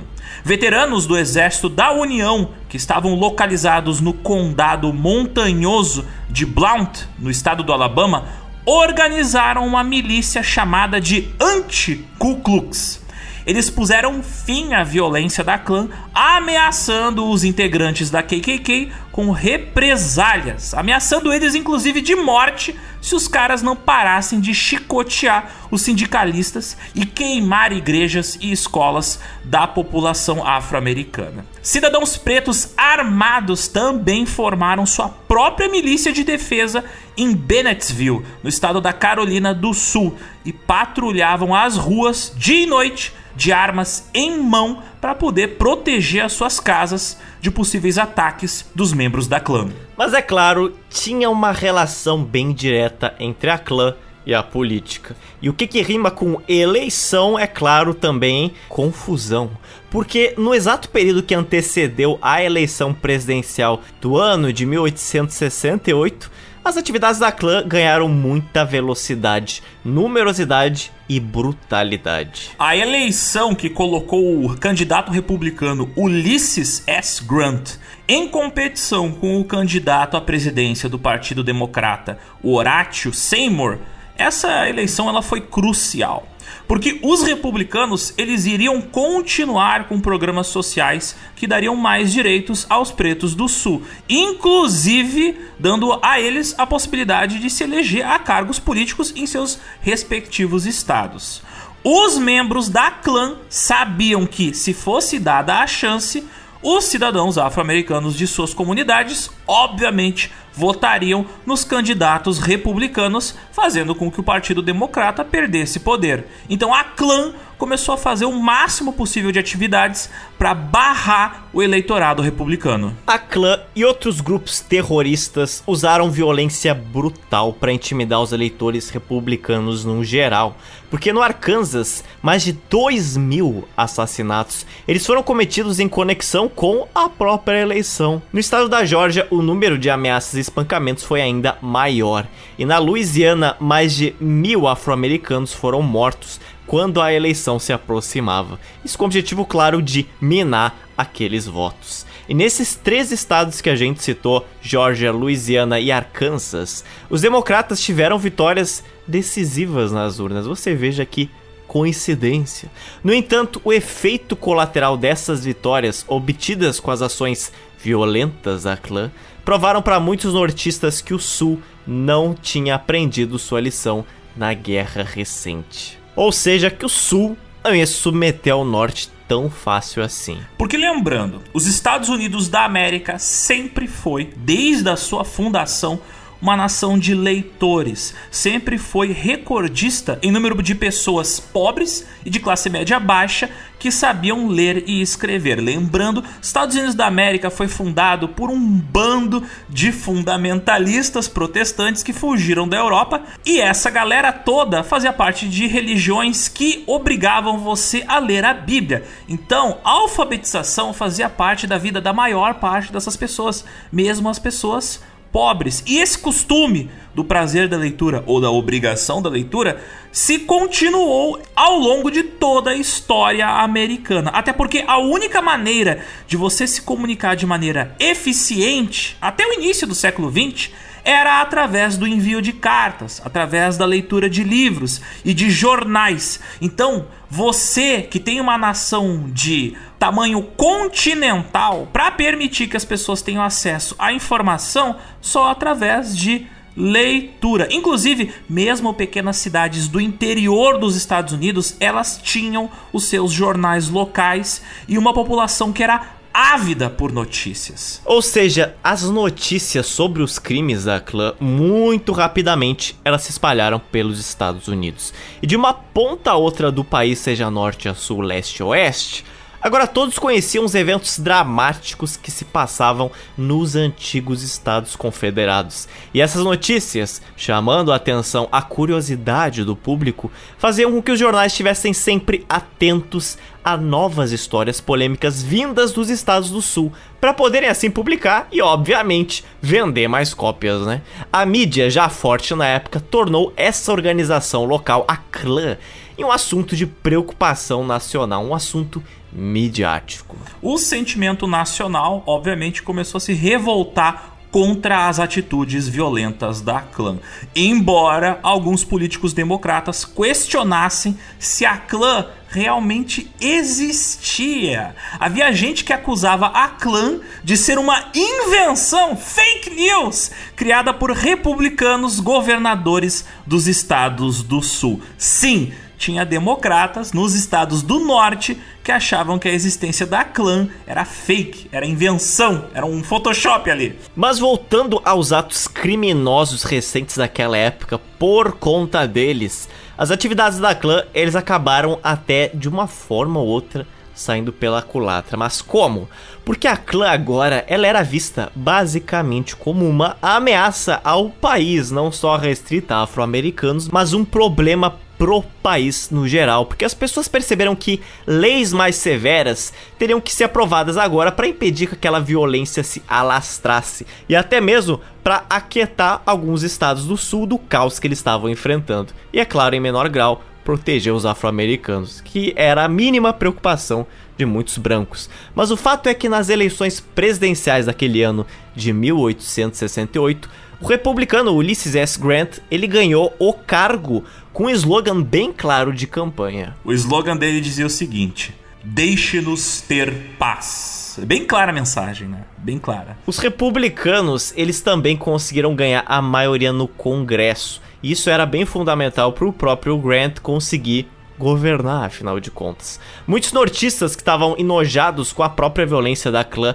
apoiaram então a 15ª emenda que diz o quê? Que deu voto a homens pretos em todos os estados do país, tal como o primeiro ato da reconstrução de 1867, que impuseram restrições mais severas ao sul e regulamentaram de perto a formação de seus novos governos locais. É por isso que, no início da década de 1870, nós vemos uma reação de várias organizações civis e políticas tentando finalmente combater a clã. E aí surgem legislações que atacam a clã mais diretamente. Entre 1870 e 1871, o Congresso americano aprovou as leis que tornavam crime interferir na participação de pretos no registro de voto, votação, posse de cargo público ou serviço como jurado em um júri. Né? Mais de 5 mil pessoas foram indiciadas sobre essas leis e pouco mais de mil foram condenadas por cometer crimes que iam de encontro ao que estabelecia essas leis. Por outro lado, em muitos estados, as autoridades relutavam em usar tropas de soldados afro-americanos para lutar contra a clã, por medo que isso pudesse aumentar ainda mais o ódio racial, que já era forte por lá por motivos óbvios. Prova disto foi quando o governador republicano do estado da Carolina do Norte, William Woods Holden, ele convocou o uso de uma milícia contra a clã. Isso no ano de 1870. Entretanto, isso só acabou aumentando a impopularidade dele. Você soma isso à fraude nas eleições e como resultado, os republicanos eles acabaram perdendo a maioria nos cargos legislativos estaduais. No final da história, a pressão dos democratas brancos fez com que o próprio governador William Woods Holden fosse retirado do cargo. Mas no ano de 1870, um grande júri federal determinou que a clã era agora uma organização terrorista e assim conseguiu emitir centenas de acusações por crimes de violência e terrorismo. Os membros da clã de muitos estados foram processados e outros muitos fugiram de áreas que estavam sob jurisdição do governo federal, principalmente na Carolina do Sul. Mas essas ações não eram suficientes para combater a clã. A coisa estava ficando cada vez pior porque em janeiro de 1871, o senador republicano do estado da Pensilvânia, o John Scott, ele convocou um comitê do Congresso que ouviu depoimentos de 52 testemunhas sobre as atrocidades da clã, o que resultou em um relatório de simplesmente 12 livros, não estou dizendo 12 páginas, 12 livros de grossura, com uma média de 100 páginas cada. Essa comissão, além de falar muito dos ataques e dos assassinatos contra cidadãos pretos, também contava histórias de ataques que haviam acontecido contra pessoas brancas que trabalhavam junto com a comunidade negra e que faziam outras atividades que beneficiavam essa população nos estados do sul. Inclusive, foram relatados vários ataques contra professores brancos que davam aulas em escolas de alfabetização para crianças pretas. De acordo com esse inquérito do Congresso, a gente tem relatos que nos diz o seguinte: uma dessas professoras, Miss Allen, de Illinois, cuja escola ficava em Coronguinport, no condado de Monroe, foi visitada entre uma e duas horas da manhã, em março de 1871, por cerca de 50 homens montados e disfarçados. Cada homem usava uma longa túnica branca e seu rosto estava coberto por uma máscara solta com listras escarlates. Ela foi ordenada se levantar e se vestir, o que ela fez imediatamente. Então deixou entrar em seu quarto o capitão e o tenente, que, além do disfarce usual, tinha longos chifres na cabeça e uma espécie de dispositivo na frente. O tenente tinha uma pistola na mão e ele e o capitão sentaram-se enquanto oito ou dez homens permaneciam à porta e o alpendre estava cheio. Eles a trataram cavalheiresca e discretamente, mas reclamaram do alto imposto escolar. Disseram que ela deveria parar de ensinar e ir embora. E advertiram que nunca dariam um segundo aviso. Ela atendeu ao aviso e deixou o condado. Vocês atentem ao detalhe de que a clã, nesse momento, não só estava usando apenas os lençóis brancos, como também estava utilizando listras vermelhas no seu uniforme e fantasias que incluíam adereços para assustar realmente as pessoas, tipo uma máscara com chifres. Tipo, a intenção é realmente fazer terror nas pessoas. E essa história também nos leva a uma observação sobre o uniforme da clã. Sim, a clã só padronizou o uniforme branco durante o século XX, mas aquela coisa de usar um uniforme que era pontiagudo na cabeça e cobria todo o corpo, isso aí já aparecia durante a era da reconstrução. Você encontra ilustrações mostrando cavaleiros da clã montados em cavalos que não tinham capa e montando em cavalos que tinham capa. Você tinha integrantes da clã que tinham uma máscara, né? Que cobria todo o corpo, mas às vezes com a insígnia de um coração pegando fogo no peito, ali uh, costurada no uniforme, com um narigão de fantasia, parece quase uma fantasia de palhaço, um bigodão artificial e com uma cruz na testa, o título KKK e às vezes escrito em cima qual grupo da KKK, o número da KKK que eles faziam parte.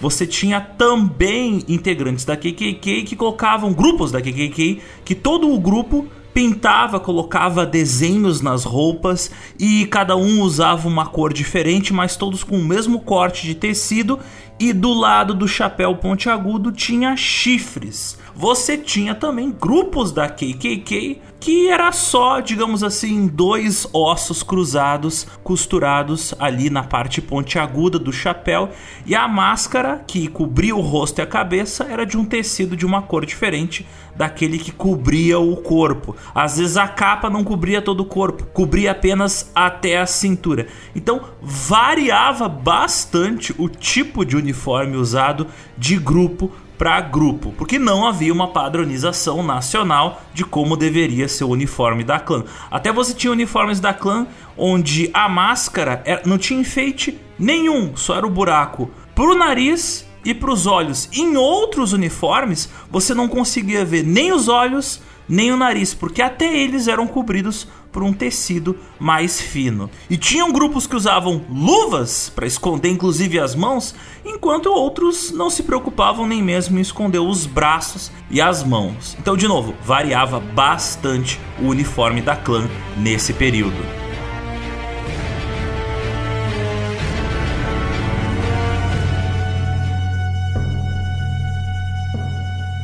E a violência descontrolada da clã, ela estava criando inimigos dentro do próprio partido democrata. Porque lembrando, a clã não tinha uma organização central nessa época. Cada grupo fazia o que queria e alguns eram muito mais violentos que outros grupos. O que fazia com que fosse uma organização né, que pudesse trazer incomodação até para os seus aliados. Muitos democratas sulistas influentes tinham medo que as atividades legais da clã dessem uma desculpa para o governo federal manter o seu poder sobre o sul. E assim começaram a se voltar contra a clã. Teve até declarações bizarras dadas por políticos democratas dessa época, como por exemplo uma dada pelo político da Geórgia chamado Benjamin Harvey Hill, que afirmava que os crimes da clã haviam sido cometidos por aqueles que queriam ver a destruição do Partido Democrata. Pra quem viu ali semelhanças entre a atualidade, é aquela clássica desculpa que a gente já ouviu bastante. Olha só, esse pessoal violento aí, eles não nos representam. Esse pessoal do quebra-quebra infiltrado. É, é infiltrado do inimigo. Se já houvesse comunismo nos Estados Unidos nessa época, eles iam dizer: tudo comunista. Ó, se vestem de vermelho. Ó, década de 70 dá tempo sim, porque Marx escreveu ali na década de 60 do século 19, dá tempo sim, dá tempo já de jogar o fantasma do comunismo aí. era por enquanto era só fantasma, eles ainda não eram comunistas. Isso. Aí, ó, já tinha 5 anos do Manifesto Comunista, dá tempo sim. É, levando em conta que a distribuição de livros nessa época era mais lenta, né, Zotes? Então. Mas para racismo eles são rápidos, porque em 5 anos a Cluck explodiu em proporção. É, dizem que a velocidade da ignorância é mais rápida que a velocidade do conhecimento, então. Mas voltando ao ano de 1871, em fevereiro daquele ano, o ex-general da União e congressista Benjamin Franklin Butler, do estado de Massachusetts, ele introduziu para votação a Lei dos Direitos Civis de 1871, também chamada DE Lei Ku Klux Klan. É isso mesmo. Esta lei aumentou muito a raiva que os democratas brancos do Sul tinham contra ele, mas o que falava esta lei? Então, era basicamente uma lei para tornar ilegal especificamente a Ku Klux Klan e organizações parecidas. Enquanto o projeto de lei estava sendo discutido no Congresso, só para ajudar, mais atos de violência nos estados do Sul atraíram o apoio para aprovação dessa lei. O governador da Carolina do Sul, desesperado, apelou para que as tropas federais fossem enviadas e ajudassem em seus esforços para manter o controle do estado, que estava envolvido em uma verdadeira crise civil. Também um motim e um horrível massacre ocorreram em um tribunal da cidade de Meridian, no estado do Mississippi massacre do qual um político preto só escapou vivo porque fugiu para uma floresta próxima. E ele viveu o suficiente para contar a história do massacre que aconteceu e, obviamente, queimar ainda mais o filme da clã. Finalmente, em 20 de abril de 1871, a Ku Klux Klan Act foi aprovada pelo 42º Congresso dos Estados Unidos e sancionado pelo presidente Ulysses S. Grant. Esta aqui é uma lei que basicamente autorizou o presidente a suspender o habeas corpus dos terroristas presos, para assim combater a Ku Klux Klan e outras organizações semelhantes. Essa legislação ela foi solicitada pelo próprio presidente Grant e foi aprovada dentro de só um mês depois do seu envio para o Congresso. Uma aprovação rápida dessas hoje seria bem difícil, mostrando que a coisa estava realmente desesperadora. O presidente Ulysses Grant solicitou essa lei, claro, porque não paravam de chegar na mesa dele relatórios e mais relatórios que mostravam a bagunça que a clã estava fazendo no sul. E claro, a ameaça que ela representava para a democracia e para o Partido Republicano, especialmente no estado da Carolina do Sul. A gente tem que lembrar que Ulysses S. Grant, antes de ser presidente, ele tinha sido o general das tropas dos estados da União que levou a vitória do norte contra os Estados Confederados, lá em 1865, há pouquíssimo tempo atrás. A memória da Guerra Civil era fresca na cabeça de todo mundo. E talvez o presidente Grant quisesse acabar com a clã, mas não com o objetivo de lutar contra o racismo, mas sim com a função de combater uma força de insurreição sulista, né? Que se rebelava novamente contra o poder federal de Washington. Mas ele sentiu que precisava ter a sua autoridade até ampliada antes que ele pudesse intervir efetivamente e por isso pediu por aquela lei uma lei literalmente anti-KKK. E depois da sua aprovação, o presidente teve pela primeira vez o poder de reprimir distúrbios ao nível individual em cada estado do sul. A lei anti-Ku Klux Klan e o Enforcement Act de 1870 foram duas leis utilizadas pelo governo federal para garantir, nem fosse na marra, os direitos civis das pessoas afro-americanas nos estados do sul. Entretanto, obviamente, a clã ela se recusava a se dissolver voluntariamente, mesmo após a aprovação da lei anti-clã de 1871. Por isso, agora armado com novas legislações que lhe davam mais poder, o presidente Grant resolveu ir além. Ele emitiu uma suspensão de habeas corpus e enviou tropas federais direto para nove condados do estado da Carolina do Sul, colocando todos esses nove condados debaixo de uma lei marcial e assim executando milhares de prisões de integrantes da clã e de associados da organização ilegal. Essa medida que colocou esses nove condados sob lei marcial, ela só foi possível através de uma lei chamada Lei da Insurreição, que tinha sido aprovada lá em 1807. Para quem não sabe, esta lei da insurreição de 1807 é uma lei federal que autoriza o presidente a meter tropas militares da Guarda Nacional em qualquer lugar do país para suprimir a desordem civil, a insurreição ou a rebelião. É basicamente uma lei marcial. Aqui ela está sendo usada contra KKK, contra racistas, porém, daqui a um pouco menos de 100 anos, nos anos 1960, ela seria usada contra a população afro-americana, você veja. Após as prisões, muitos membros da KKK foram julgados em tribunal federal. Os juízes Hugh Lennox Bond e George S. Bryan presidiram o julgamento desses membros da KKK nos estados da Colômbia e Carolina do Sul, ali em dezembro de 1871. Os réus receberam penas de 3 meses até 5 anos de prisão e também receberam multas. Obviamente, essa galera só foi julgada em nível federal porque, apesar de terem cometido crimes horríveis, né, incluindo assassinatos, jamais um juiz de algum estado do sul colocaria um membro da KKK na cadeia. Então, eles precisavam ser julgados a nível federal. Também é bom lembrar que mais cidadãos pretos eram colocados para servir em júris de tribunais federais do que júris locais ou estaduais. Então, eles tiveram a chance de participar do próprio processo contra os caras do clã. Por isso, centenas de membros da clã foram multados ou presos durante essa repressão promovida pelo governo federal, porque muitos cidadãos afro-americanos tiveram a possibilidade de participar disso e falar: foi esse cara, sim. Um rapaz chamado Amos Tapan Ackerman, que serviu como procurador-geral dos Estados Unidos sob ordens do presidente Ulysses S. Grant de 1870 a 1871, em seu breve serviço, foi ele que liderou com sucesso muitos dos processos que condenaram, perseguiram e colocaram na cadeia integrantes da clã. E essa evidente disposição, evidente proatividade do governo federal em exercer sua autoridade legal e coercitiva ajudou fortemente a desmantelar a clã e, por consequência, produziu um declínio dramático nos atos de violência política em todos os estados do Sul. A clã parecia estar em declínio.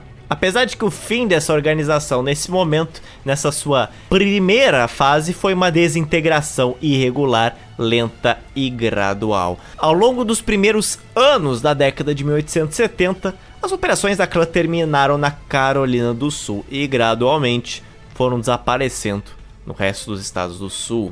Outro ponto interessante é levantado pelo historiador o George C. Rebel. A clã declinou em força, em parte, por causa de fraquezas internas, sua falta de organização central e o fracasso de seus líderes em controlar elementos criminosos e sádicos. Mais fundamentalmente, declinou porque não conseguiu atingir seu objetivo central: a derrubada dos governos estaduais republicanos no sul. Mas o fato é o seguinte: a clã ela teve sucesso nos seus objetivos? O que, que você acha, ouvinte? É claro que sim, né, Zotis? Obviamente que sim, obviamente que sim. Olha, me parece que sim. Por quê? Porque ela enfraqueceu seriamente a liderança política afro-americana, usando assassinatos e violências. Eles expulsaram muitos políticos pretos da vida pública no geral, que nunca mais voltaram porque não queriam morrer.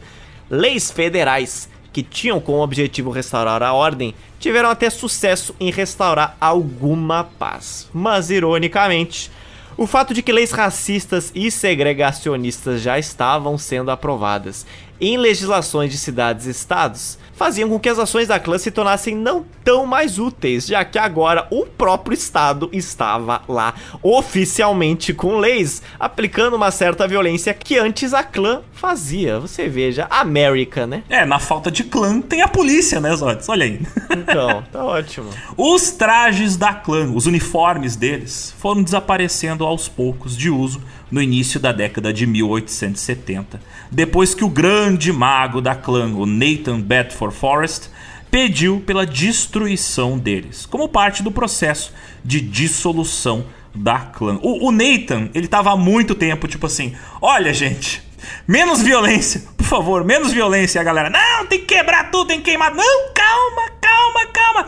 Calma, gente, calma, senão vai dar ruim pra mim e pra vocês. Bem, a clã ela foi quebrada como organização oficialmente, finalmente, no ano de 1872. E o fim de uma organização, obviamente, não significa o fim de um problema muito maior, porque outras organizações similares começaram a pipocar pelo sul.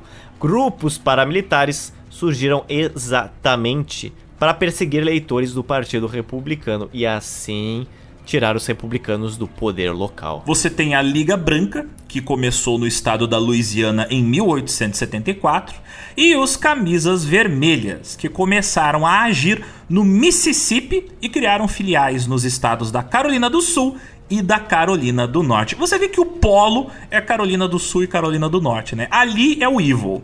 Bem, por exemplo, os Camisas Vermelhas, eles ajudaram a eleger Wade Hampton como governador na Carolina do Sul. Eles eram conhecidos por agir como basicamente um braço paramilitar do Partido Democrata. Eles eram a milícia do Partido Democrata e foram eles que ajudaram os democratas brancos a recuperar o controle que antes havia sido perdido em cima dos cargos legislativos do governo estadual da Carolina do Sul. E não só na Carolina do Sul, mas também em outros estados ali da região. Mas não se engane, ouvinte. A presença da clã, ela não se restringiu aos Estados Unidos. Calma. Ah, e foi para o Canadá? Ah. Também foi, também foi, mas ah, depois. Também... É, agora se liga no seguinte. Ainda no final do século XIX, a KKK apareceu onde, Alexander? Onde? No meio do nada. Meio do nada. Se você pegar seu globo, girar e apontar no mapa aleatório, você vai precisar de 37 anos para acertar o local onde ela apareceu. Onde ela apareceu, os outros? Ela apareceu na ilha de Fiji, que fica no meio do Pacífico. Ela apareceu lá em 1874, trazida por quem você veja colonos dos Estados Unidos e também britânicos brancos que queriam decretar um estado de supremacia branca na ilha. Embora suas operações tenham sido rapidamente encerradas pelas autoridades britânicas, que, embora não fossem naquele momento a principal autoridade de Fiji, tinham desempenhado um papel de liderança em estabelecer uma nova monarquia constitucional naquela ilha, o chamado Reino de Fiji, que estava sendo ameaçado pelas próprias atividades da clã, que possuía fortalezas e artilharia pesada. Então tá aqui, puxa um gancho para futuramente nós descobrirmos o que, que a KKK foi fazer numa ilha tropical no meio do Pacífico com fortalezas e artilharia pesada. Isso parece um roteiro ruim de um filme de verão. Hoje, na sessão da tarde, uma galera muito louca que se veste com umas roupas muito engraçadas vai aprontar altas confusões numa praia no meio do Pacífico.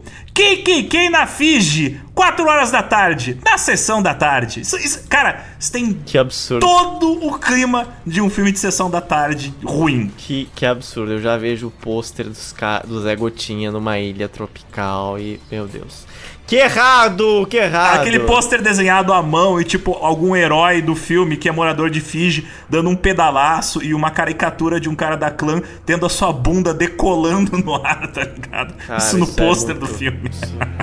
Que horror, que horror.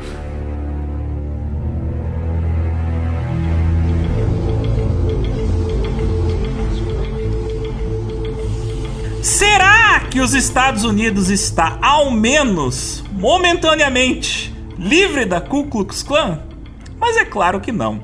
Grande parte da população branca sulista ainda apoiava em peso a presença e as atividades da clã. E em muitos locais, as condenações contra os membros da clã se mostravam muito difíceis de aplicar, porque, como já dissemos, os juízes locais eram muitas vezes ou apoiadores da clã ou literalmente membros e financiadores da clã. Aí fica bom, hein? Aí ajuda muito. Entretanto, os esforços federais em conter os membros da KKK seriam até sacudidos por um evento dramático que reverberou em todo o país a partir daquele ano de 1873. Este aqui foi o verdadeiro ano em que os choques financeiros econômicos da Guerra Civil ecoaram em todos os estados dos Estados Unidos. Demorou até um pouco, né? Demorou, teve um Demorou. pequeno delay. Quando a tragédia demora, ela vem com força. Na época a internet era mais lenta, né? Então, era, era ainda telégrafo, então demorava para as notícias chegarem. Sim. Mas para vocês terem uma ideia, as primeiras notas de dinheiro impresso, as primeiras notas de papel impressas nos Estados Unidos da América, foi emitido por causa da Guerra Civil Americana. Isso no ano de 1861.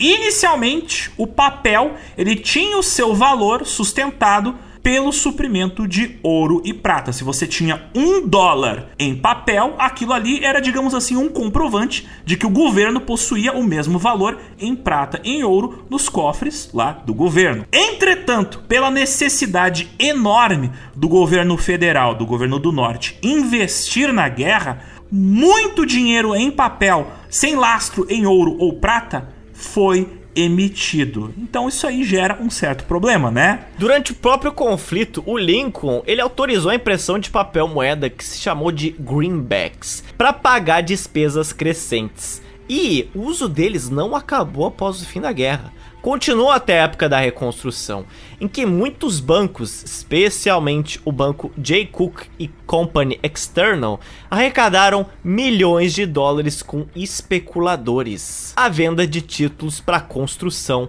das suas ferrovias. Resumindo muito, estavam utilizando cheques sem fundo nenhum para construir talvez as obras mais importantes do século XIX naquele momento. Algo iria dar errado. Lincoln ligou a sua impressora ali no 220 e a impressora fez.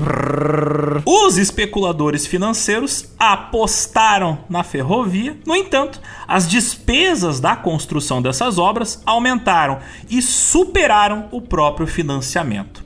Os esforços para levantar mais fundos falharam. E quando o banco J. Cook Company e outras casas bancárias perceberam que, na verdade, estavam baseando seu financiamento naqueles greenbacks, aquele dinheiro sem lastro em ouro ou prata, aí a coisa ficou feia. É, é um costume, é uma tradição americana. Quando quebra o banco, você tem uma crise econômica. Diversos bancos faliram nessa onda, assim como a construção de ferrovias inteiras foram praticamente paralisadas. Muitas outras deixaram de operar, levando à interrupção do suprimento de diversos produtos para outras cidades menores. Ao saber disso, vários cidadãos dos Estados Unidos eles foram né, correndo sacar o dinheiro que tinham deixado nos seus bancos, nas suas poupanças, até descobrir que o dinheiro que eles ali mantinham sequer existia.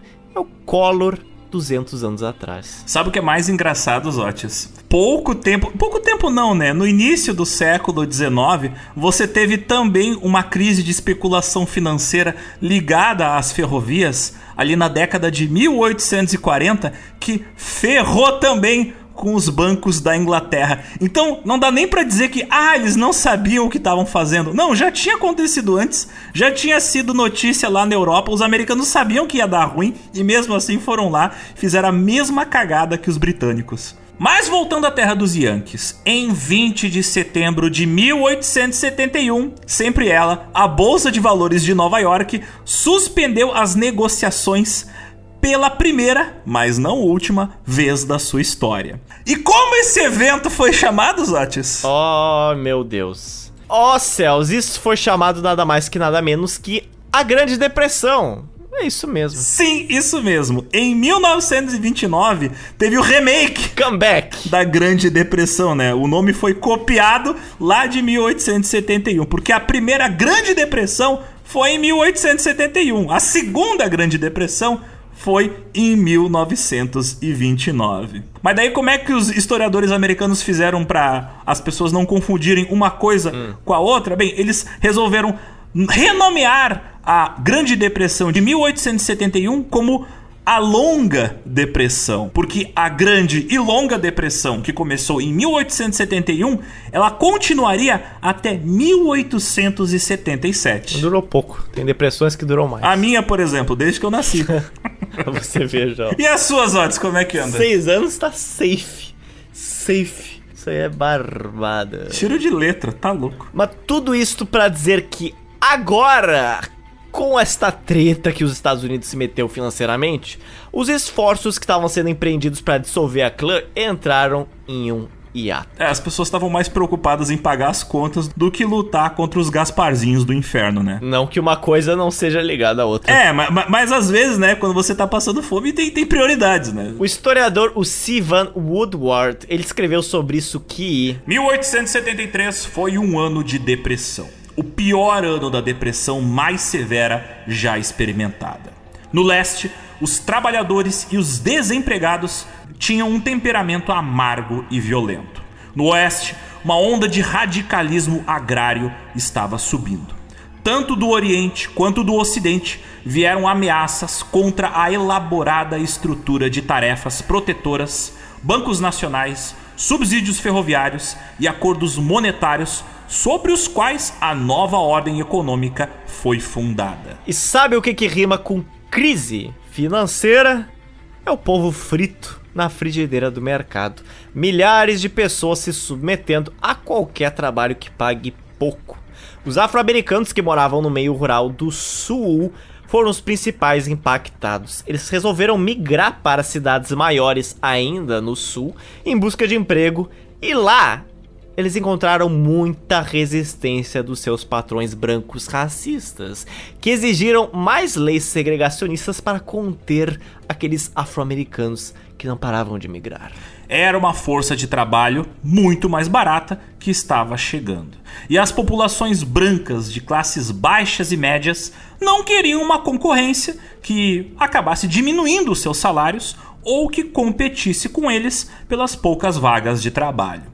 Já outros brancos não queriam esses imigrantes em suas vizinhanças, ou por medo de um suposto aumento da violência urbana, ou por medo de que a sua presença daquela população afro-americana fizesse o preço dos terrenos despencar. As tão mencionadas leis de Jim Crow, uma série de leis estaduais e municipais que segregavam a população afro-americana, logo se espalharam pelo país com muito mais força do que antes. Os parques públicos foram proibidos para a entrada de pretos, e teatros e restaurantes também foram segregados, com áreas separadas para brancos e para pretos. Salas de espera segregadas foram colocadas em estações de ônibus e em estações de trens. Nos próprios trens, você tinha vagões só para brancos e só para pretos. Bebedouros, banheiros, entradas de prédios, elevadores, entradas de apartamento, cemitérios e até venda de ingressos em parques de diversão eram segregados. As leis proibiam inclusive os afro-americanos de viver em bairros brancos. A segregação foi aplicada em piscinas públicas, cabines telefônicas, hospitais, asilos, prisões e residências para idosos e deficientes todos os lugares que tinham frequentação de público eram segregados. Alguns estados exigiam livros didáticos separados. Tinham livros didáticos que eram só para os alunos pretos e outros que eram só para os alunos brancos. E adivinha onde é que era investido mais dinheiro em termos de qualidade? Vocês já sabem. Onde será? Na cidade de Nova Orleans foi determinada a segregação dos prostíbulos, de acordo com a raça do cliente. Em Atlanta, no estado da Geórgia, no momento em que alguém tinha que fazer um juramento em frente a um juiz, você sabe, tem aquela coisa de fazer o juramento colocando a mão em cima da Bíblia. Você já deve ter visto isso em filmes americanos. Pois bem, mesmo em julgamentos onde tinham participação de brancos e de pretos, os pretos recebiam uma Bíblia que era diferente da dos brancos. Obviamente, vocês devem imaginar. Casamento e namoro também entre brancos e pretos eram estritamente proibidos na maioria dos estados do sul. E era comum você ver placas na entrada e saída das cidades alertando os afro-americanos de que eles não eram bem-vindos ali ou que poderiam passar de carro só em determinados horários.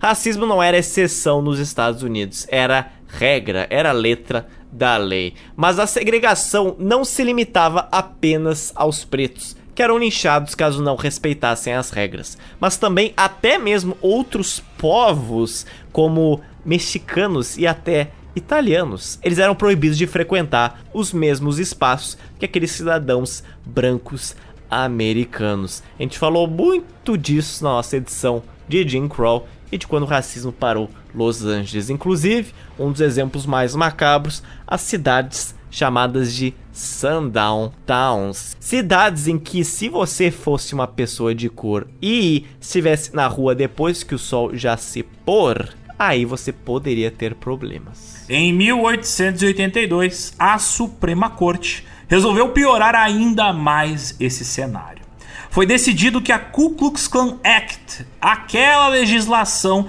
que foi responsável por várias medidas que desmantelaram a Klan na década anterior, essa lei agora era inconstitucional. A Suprema Corte decidiu que, segundo a 14ª emenda da Constituição, o Congresso não tinha o poder de legislar, mesmo que fosse contra conspirações e organizações privadas terroristas, o que incluía a clã. Ou seja, você é cidadão dos Estados Unidos. No fim do século XIX, você podia fazer um clube que praticava assassinato, violência e perseguição. E caso você não envolvesse o governo nisso, aparentemente está tudo bem, né? Agora imagina se este clube fosse composto por pessoas pretas. Aí imagino bastante que seu clube seria inconstitucional aos olhos da lei. Mas aparentemente não é o caso da clã, né? A Suprema Corte dos Estados Unidos da América, assim, recomendou que as pessoas que haviam sido vitimadas pelas ações da clã, elas deveriam buscar processar a própria KKK nos tribunais estaduais. E como vocês devem imaginar, isso não aconteceu em grande quantidade, porque os afro-americanos perseguidos pela clã, obviamente, não iriam se expor a esse nível diante de um processo que poderia terminar, com certeza, com a absolvição dos culpados, já que muitos juízes do Sul eram ex-integrantes da clã. Por causa da violência, milhares de afro-americanos foram embora do Sul. Cerca de 6 mil deixaram o Texas, Louisiana e Mississippi e migraram para o Kansas para escapar da violência e da pobreza. Henry Adams, um imigrante preto analfabeto, inclusive veterano do Exército da União, ele disse a um comitê do Senado em 1880 por que ele deixou a cidade de Shreveport, em Louisiana. Absolutamente todos os estados do Sul caíram nas mãos dos mesmos homens que nos mantiveram escravos. Lá só a violência é semeada. Entretanto, mesmo nos piores períodos, os afro-americanos do Sul continuaram a se reunir e a se organizar em grupos de autodefesa.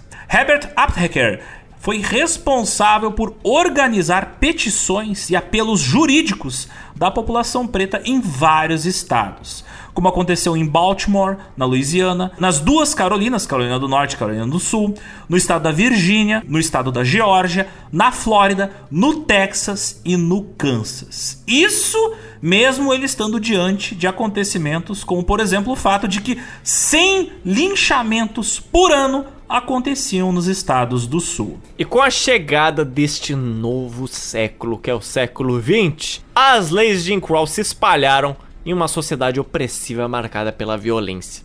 Depois da Primeira Guerra Mundial, a chamada Associação Nacional para o Avanço das Pessoas de Cor, a NAACP, que como o nome já diz, busca integrar afro-americanos aos Estados Unidos, percebeu que os linchamentos se tornaram tão comuns que decidiu enviar um investigador que se chamava Walter White. Isto mesmo. Ele foi para o sul para realizar um relatório sobre o que de fato estava acontecendo naquela região. O nome dele era Walter White e a vida dele é até bem mais doida aqui no século 20 do que o nosso Walter White do século 21 lá no Novo México com Jesse. O Walter White, apesar de ser descendente de afro-americanos, ele tinha a pele muito mais clara e podia assim se passar por branco e se infiltrar nos grupos de ódio, ou seja, era o predecessor do infiltrado na clã. Em 1927, Walter White investigaria 41 linchamentos oito distúrbios raciais e dois casos de trabalho escravizado. Ele arriscou a sua vida repetidas vezes nessas investigações que ele efetuou nos estados da Flórida, da Geórgia e do Arkansas. E após ele trocar correspondência com um cara chamado Edward Young Clark, que recrutava novos membros da KKK, exatamente. Este Clark, que era um líder da KKK, que tentou fazer com que Walter White se juntasse à organização. Mas logo ele acabou descobrindo a identidade do Walter White. Ele era um infiltrado, tal como Walter White do seriado de TV, você veja. Mas mesmo assim, Walter White ele usou o acesso que teve aos líderes da clã para aprofundar sua investigação sobre a conspiração sinistra e ilegal contra os direitos humanos e civis que a clã estava tramando. Não só seu trabalho virou denúncia em um caso federal contra a clã, mas ele continuou com uma longa carreira de denúncia de casos de ódio racial, inclusive investigando casos como o motim racial que aconteceu em Elaine, em outubro de 1919, onde uma milícia branca e tropas federais no condado de Phillips, no estado do Arkansas, mataram entre 100 e 237 cidadãos afro-americanos. Além de também esse cara, Walter White, ter investigado o famoso massacre de Tulsa. E sim, aqui neste momento temporal, a gente está no pico da fase onde linchamentos eram moda, porque a violência racial nos Estados Unidos não era exclusividade da clã, mas era regra entre a sociedade no geral. E à medida que os linchamentos aumentavam, também aumentavam os distúrbios raciais, com pelo menos 25 deles ocorrendo nos Estados Unidos ao longo de vários meses do ano de 1919, e um período às vezes chamado de Verão Vermelho. Em retaliação a isso, as autoridades racistas brancas acusaram as comunidades afro-americanas de conspirarem para conquistar a América Branca. Você veja a mente do ser. Como as leis de Jim Crow controlavam com pulso firme todos os aspectos da vida no sul dos Estados Unidos, a educação e as oportunidades de trabalho para os cidadãos pretos eram extremamente limitadas. Então, a gente tem ali a grande migração da década de 1920, onde milhões de afro-americanos que antes moravam no sul simplesmente fugiram, se mudaram para outros estados, estimulados por publicações como o jornal The Chicago Defender, um jornal que abertamente encorajava os pretos a se moverem para o norte para fugir daquelas ondas de racismo no sul. E como era lido por milhões de pretos sulistas, os brancos tentaram proibir a distribuição desse jornal e ameaçaram inclusive com violência qualquer um que lesse ou vendesse ele. E posteriormente, a pobreza da Grande Depressão só aprofundou o ressentimento dos brancos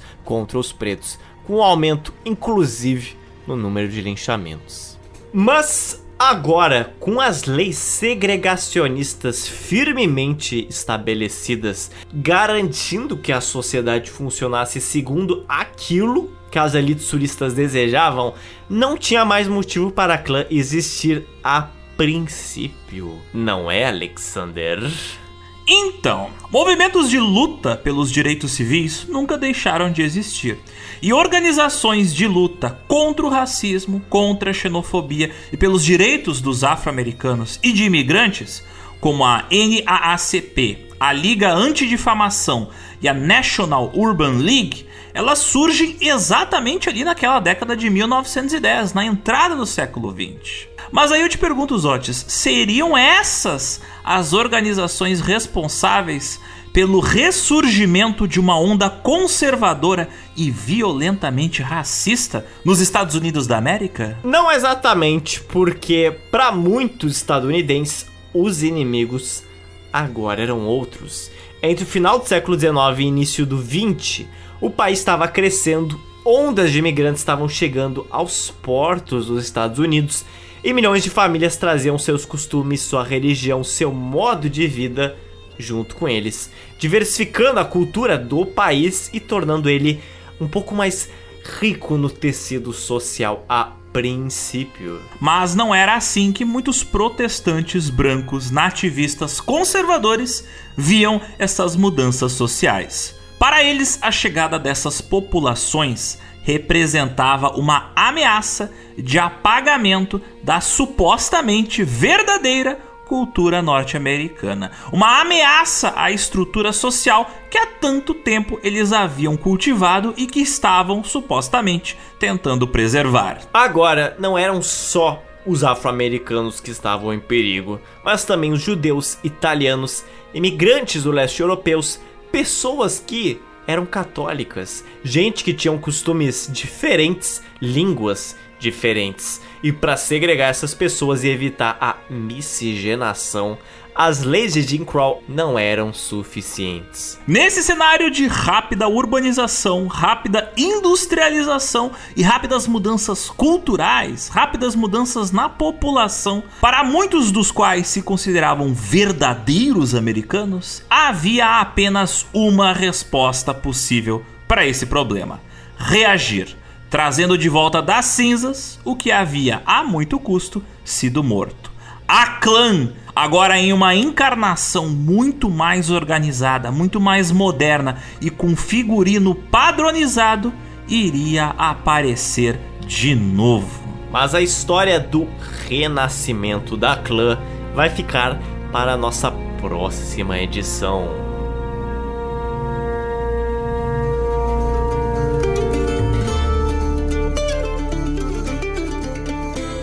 Zoto! Então, não basta este episódio, os ouvintes eles sempre pedem mais. Eles querem mais, eles são insaciáveis.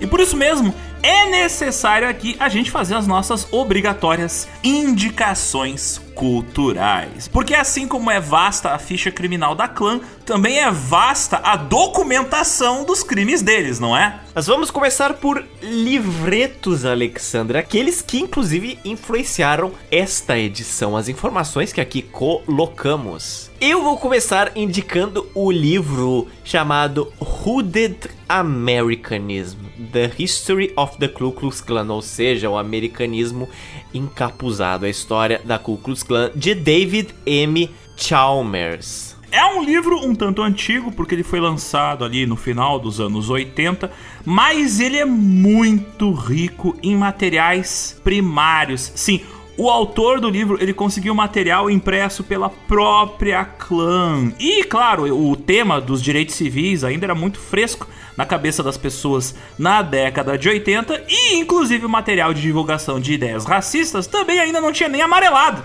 nos anos 80.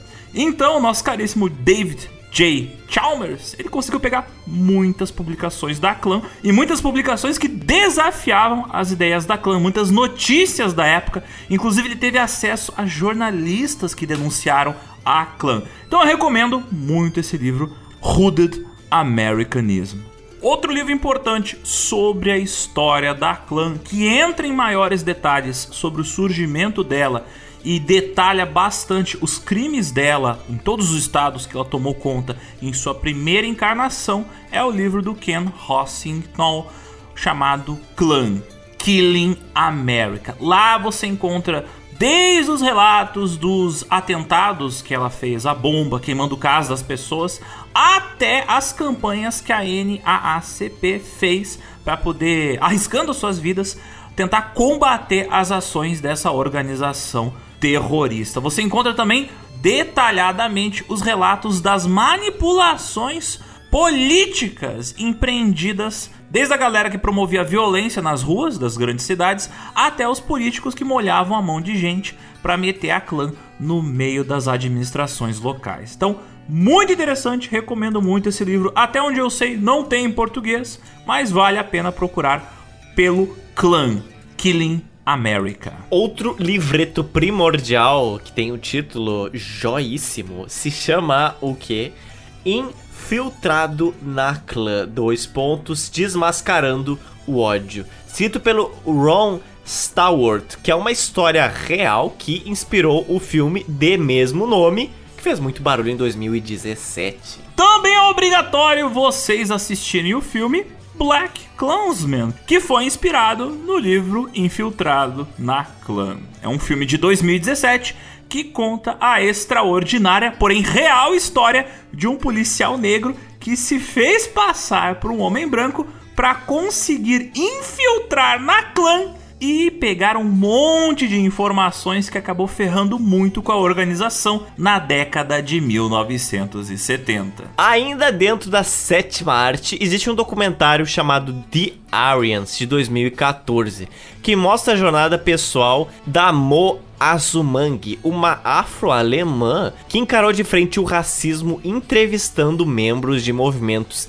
de extrema direita e neonazistas. A documentarista foi até até em protestos de neonazistas na Alemanha e ela entrevistou líderes da Ku Klux Klan nos Estados Unidos. Tem também o obrigatório, porém infelizmente bastante ignorado, CSA, The Confederate States of America, de 2004 que mostra, através dos olhos de um suposto documentarista britânico, como seria os Estados Unidos caso os Estados Confederados tivessem vencido a Guerra Civil Americana. Claro, esse é um documentário fake, meio aloprado, meio estranho, mas é perturbador ver como essa América racista, uh, ficcional, é profundamente realista e parecida com a América dos dias de hoje. Um dos pontos mais interessantes do documentário, inclusive, são os comerciais que aparecem no meio do documentário, como se você estivesse assistindo um documentário que passa na televisão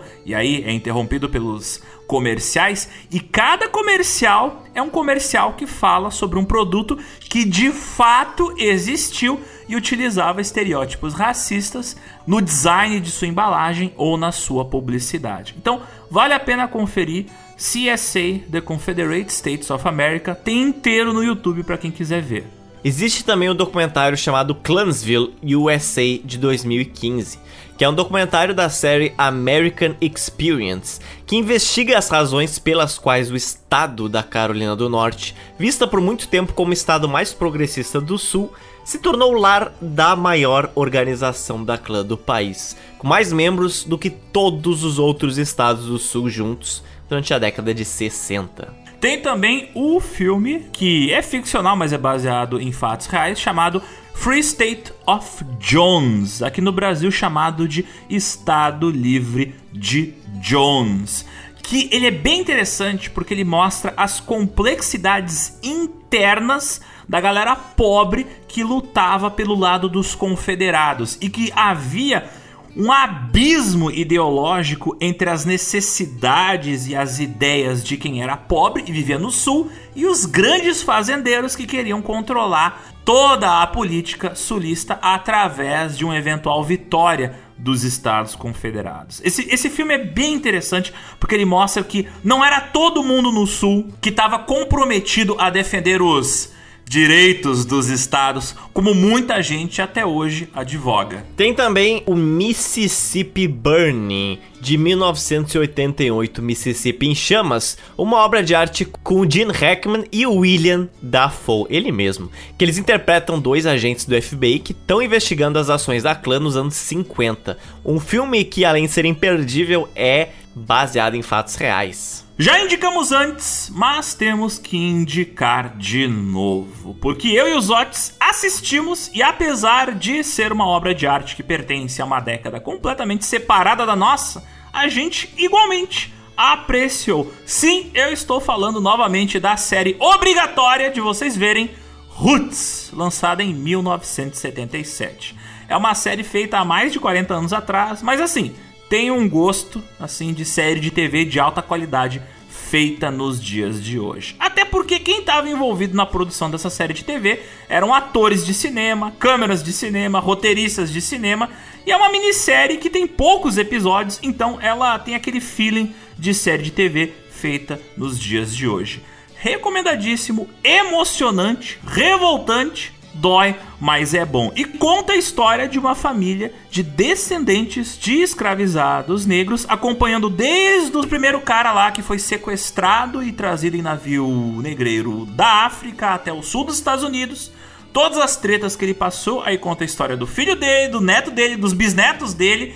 E através dessa história dramática você compreende as complexidades internas das relações raciais extremamente problemáticas do sul dos Estados Unidos, principalmente nas áreas rurais. Inclusive mostra na série que muita gente continuou trabalhando em situação análoga à escravidão por causa de dívida econômica. Então não foi para todo mundo que aconteceu o fim da escravidão. Para muita gente essa escravidão continuou, mas de outras formas. Por fim, temos que citar o podcast Escafandro, episódio 86, com o título A Vaza Jato e o Meia Culpa da Imprensa, onde o jornalista Tomás Chiaverini ele nos conta como foi todo o processo da Vaza Jato que foi o evento onde vazaram pra mídia as conversas do Sérgio Moro e outros cuzões que trabalhavam com ele, que estavam manipulando o sistema jurídico brasileiro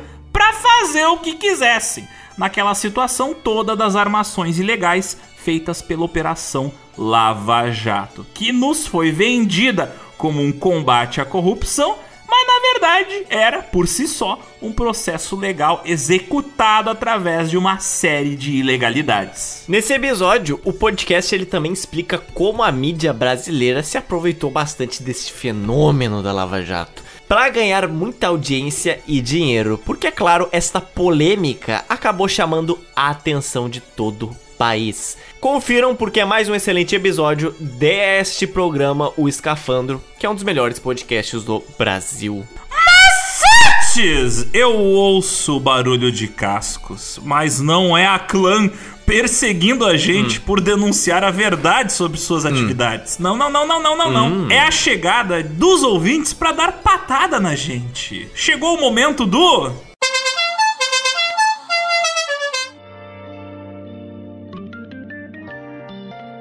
chamando na tele. As mensagens dos nossos ouvintes. Então, Zoto, qual foi o resultado? O que, que disseram os nossos ouvintes sobre o nosso último episódio muito gasoso? Diretamente Barcelona, Espanha, vem um comentário de Rafael Madeira que fala o seguinte: ele nos parabeniza pelo incrível trabalho de pesquisa e manda a braba, dizendo que não somente a questão histórica e social, como também o detalhamento corporativo e de publicidade e marketing que vocês puseram no texto desse episódio. Provavelmente eu usarei alguns desses cases de sucesso e fracasso junto aos meus clientes de consultoria e não, não vou pagar vocês a mais por isso. Olha aí. Olha, Olha só. Aí. Bom, em sua defesa, Rafael Madeira já nos apoia. E inclusive em dólar, né? Pois mora fora. Sejam como Rafael Madeira. Como curiosidade adicional inútil, há alguns anos a Espanha criou uma sobretaxa em relação a refrigerantes açucarados. Então a Coca-Cola Zero e a Pepsi Max custam sempre um pouco menos do que suas versões tradicionais, seja no mercado ou até alguns restaurantes.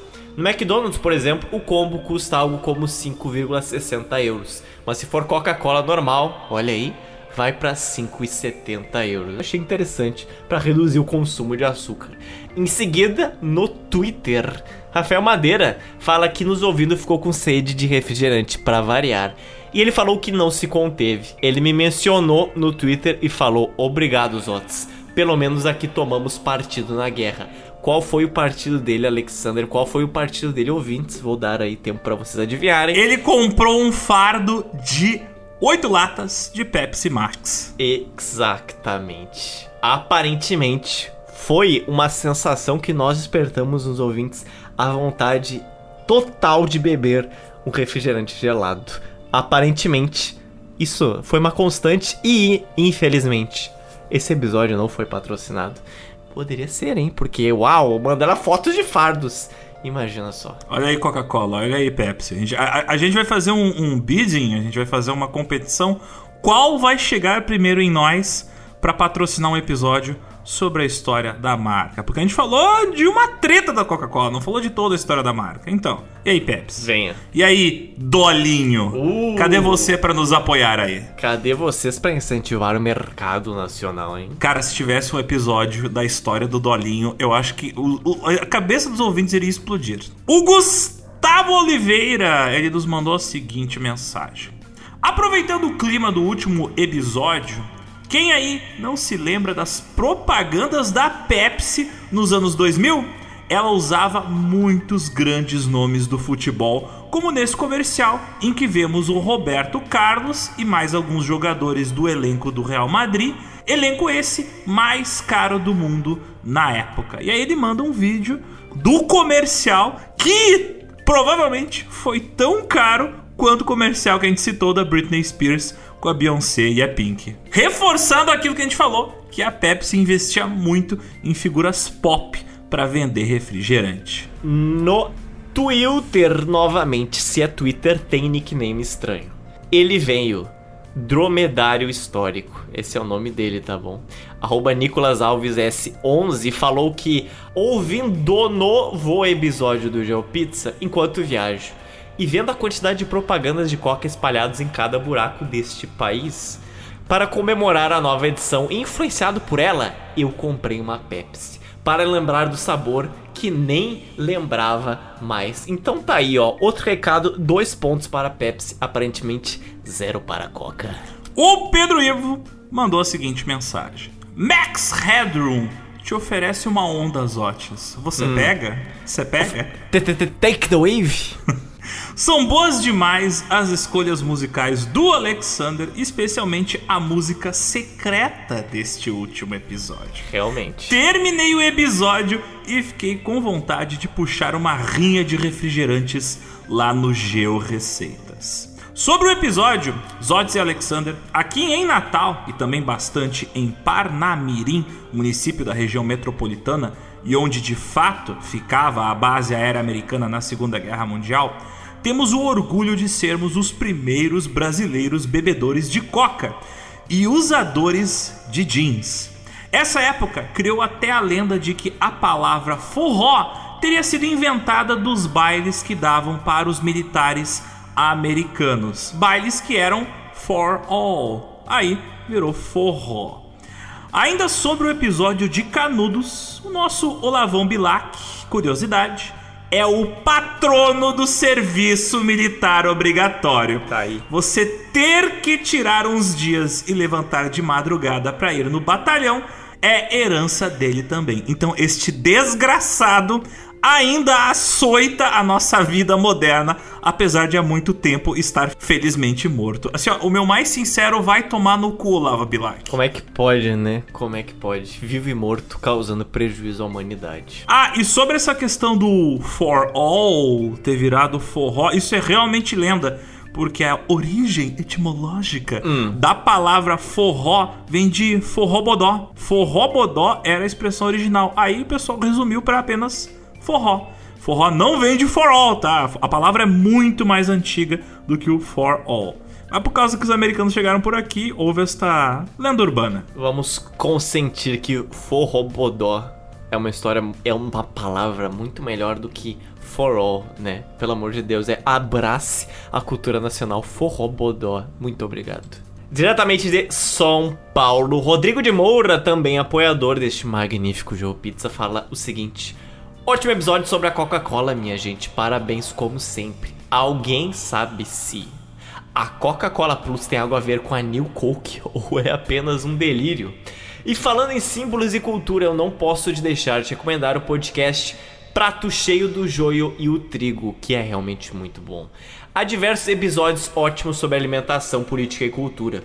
Eu indico especialmente o episódio A Moça da Lata, que fala sobre a influência da indústria alimentícia Nestlé na confeitaria e doçaria brasileira a partir da trajetória do leite moça. E aqui eu falo que o Joio e Trigo, além de ser um podcast muito bom, tem um trabalho nas redes sociais impecável e único, você não vai encontrar outro que nem eles. Então dá uma olhada e siga eles. Joio e Trigo vale muito a pena. Especificamente esse episódio sobre a moça da lata, a gente não só ouviu, eu e os Otis, como a gente já indicou aqui no podcast, porque eu acho ele um episódio de história fundamental para ver como uma marca basicamente genocidou uma quantidade significativa de receitas que faziam parte do tecido cultural brasileiro. Eu não tô de brincadeira, essa desgraçada dessa Nestlé, empresa criminosa e bandida, que ainda vai virar episódio do GeoPizza, e falo isso porque ela emprega trabalho escravizado, assim como várias empresas gaúchas, né? A Nestlé, é. ela, por causa dessa porra desse leite moça, cara, ela simplesmente apagou boa parte da cultura culinária do Brasil. Então vão lá, ouçam a moça da lata. Se, se vocês soubessem o que a Nestlé fez, vocês ficariam enojados, nunca mais beberiam leite moça. Bom, e respondendo a pergunta do Rodrigo de Moura sobre Coca-Cola Plus. Coca-Cola Plus é uma bebida com café expresso e Coca-Cola. Eu nunca bebi, eu vou dar a real. Eu quero agora. Quero agora. Café com. Café com coca? Meu Deus, eu quero isso Tu já agora. bebe Monsters, Otis, café com coca, café... Cara, hoje Ai, eu parei Deus. pra olhar pra mim e a Dani parou pra olhar pra mim porque eu estava tomando um chimarrão, comendo uma ritalina e chupando um pirulito ao mesmo tempo. Isso é muito suco gaúcho Otis, assim, sabe? Só faltava um Monster pra ficar excelente. Depois, este infeliz fala que eu vivo uma vida que não é saudável. Olha só. Açúcar, cafeína e química. Só faltava um Monsterzinho trincado e tava ali na geladeira, mas eu não queria abrir. Nossa, amanhã, amanhã o dia. Tu ia começar a vibrar numa frequência diferente, ia virar aquela personagem do X-Men que atravessa paredes, tá ligado? Sim. Bom, tá aí, ouvintes. Quem bebeu café, é, Coca-Cola Plus, por favor, nos diga, eu sou interessado. Ângelo Prestes, nosso ouvinte vegano, apoiador que muito nos ensina sobre receitas mais saudáveis, ele mandou a seguinte mensagem: Ouvindo o episódio e lembrando da época, anos 90, quando meu pai simplesmente parou de comprar coca e começou a comprar o Guaraná Toby, tipo o que vinha em garrafas de cerveja. Foi popular no Rio de Janeiro. Não sei quanto tempo durou, mas foram anos. Era a época das embalagens retornáveis. Provavelmente a Coca acabou com a Toby, como fez com as outras desafiantes nacionais. Toby. Ou seja, Ângelo Prestes tomou no Toby. Quer dizer, bebeu Toby. Enfim. Toby refrigerante. Existe até hoje. Ai, meu Deus do céu, Alexander. O refrigerante Toby, ele começou a ser comercializado em embalagens pequenas que, resumindo muito, parece uma embalagem de corote, tá? e aí ele se chama Tobinho. Tobinho. Tobinho. Eu achei muito bom, tá? Refrigerante Toby é de 1984, um ano antes da, da desgraça da New Coke em 1985. E vamos calhar que 1984 também foi um ano amaldiçoado. O, o George Orwell errou por um ano. Quase, quase lá. Quase, quase. Também no Geoburgo, máquina que alimenta nosso podcast, o Washington Lins, ele falou que no De Volta para o Futuro 2 tem uma referência ao New Coke nos garçons do café anos 80, que falam igualzinho quando o McFly pede uma Pepsi. Mas nos anos 90 a Coca-Cola teve um projeto aqui que substituiu o açúcar por açúcar mascavo da mesma região. Um primo da minha mãe trabalhou no projeto como bioquímico e o pai dele levava para os churrascos da família, todo orgulhoso, uma daquelas placas de metal comemorativas que o filho ganhou da Coca-Cola americana pelo projeto. Pedro Henrique da Rosa, também conhecido como Cadelinha de Deus, latiu, quero dizer, mandou uma mensagem para nós dizendo o seguinte: Zotes e Alexander, eu, no meio do treino, perco toda a força rindo de vocês imitando o Michael Jackson. Agora todo mundo acha que eu sou doente na academia porque ri sozinho. Você realmente ri sozinho, então não posso fazer nada. Little Bit of God, só te digo uma coisa. Simona Jackson. Jackson. Zotes, tu sabe qual é o doce favorito do Michael Jackson? Não. Tu não sabe qual é o doce favorito do Michael Jackson? Não. É o Pets Moleque. Para com isso. Stop it. That's ignorance. That's ignorance. Joe, também no Geoburgo, ele falou que finalizei agora o episódio e diga-se de passagem bem leve e gostoso de ouvir. Bom para limpar um pouco o derramamento de sangue que foi o episódio anterior e que muito provavelmente também terá no próximo episódio. ah, aguardem, aguardem. Mas eu gostaria de trazer uma informação aqui, Rogerinho. A Pepsi pintou um avião para fazer propaganda, simplesmente um avião Concorde, um avião supersônico. E somente o avião de passageiros mais rápido do mundo. Essa pintura obrigava ele a voar mais devagar, mas o que vale é a propaganda. Meu Deus do céu! Você está vendo isso, Alexandre? Sim, eu estou vendo essa imagem e é, e é, é assustadora. É, é, quase um míssel com o logo da Pepsi, porque. O Concorde avião, ele, ele, era bem comprido. Ele era bem comprido. Ele é um avião quase supersônico, meu filho. Então, é, é quase um equipamento entre a aviação comercial e a NASA com o logo da Pepsi. Isso é muito estranho. Mas a melhor, Zotes, a melhor você não sabe. E os ouvintes também não sabem. Por favor. Porque assim, o foco do episódio foi a, a tragédia que foi a, a, a New Coke. Mas a gente poderia fazer um episódio inteiro só das técnicas malucas de publicidade da Pepsi. Por exemplo, vocês se hum. lembram que a gente comentou durante todo o episódio que a Pepsi sempre teve uma relação muito próxima do governo soviético? Então, em 1996, a Pepsi viu qual dos dois governos é mais louco, o americano ou o russo? Ah, deve ser os russos e contratou a agência espacial russa para soltar um balão no formato de uma lata de Pepsi no espaço, ali de uma das portas da antiga estação espacial Mir, a Mir, que era a estação espacial principal que existia antes da estação espacial internacional. Então, tem foto disso, de um astronauta boiando no espaço ao lado de uma enorme lata de Pepsi. Tudo isso para fazer um comercial filmado no espaço. É, simples, é simplesmente absurdo, cara. É simplesmente isso absurdo. Aconteceu. Isso, isso aconteceu, aconteceu, cara. Isso aconteceu. isso aconteceu. O logo da Pepsi já foi para o espaço. Inacreditável. Inacreditável. Eu, eu, eu, não duvido que um dia a Pepsi vai instalar um LED na lua escrito Pepsi. Charlie Tangão da Massa. Ele nos mandou a seguinte mensagem. Tô ouvindo o episódio da Coca-Cola e nunca pensei que fosse ouvir falar do mate couro num episódio do GeoPizza. E aquele experimento do osso amolecido depois de se passar 24 horas na Coca-Cola. Olha, se eu passar 24 horas com Coca-Cola na boca, meus dentes moles são o menor dos meus problemas. O, o, que será que aconteceu com a saúde daqueles youtubers que, durante aquele período que teve aquelas modas malucas de piscina de Nutella, piscina de refrigerante? O que será que aconteceu com o corpo deles depois de ficar, tipo, uma hora, um dia inteiro dentro de uma piscina de, de Coca-Cola ou de Pepsi? Eles ainda estão vivos em um destino que é mais pior que a morte. Eles viraram podcasters. Exatamente. O Monark, por exemplo, ele ficou com a cabeça dele dentro da Coca-Cola durante um dia inteiro. Olha o que aconteceu. Você veja, não façam isso. Também no Geoburgo, ela, Clarissa, aqui mesmo desta cidade, desses ambos que apresentam esse podcast, Porto Alegre, ela falou que agora ela está famosa, porque eu, de fato, li o comentário dela na edição passada. Ela agradeceu pelo carinho e fala que, como percebem, acabo de ouvir o episódio. Histórias como essa só reforçam uma tese que eu tenho, que as grandes empresas, tal como as pequenas, não têm a menor ideia do que fazem. Que as ideias são tiradas do achômetro, de quem manda e equipe de marketing e planejamento são lendas urbanas. Eu Concordo plenamente, eu falo que todo mundo faz as coisas no achômetro.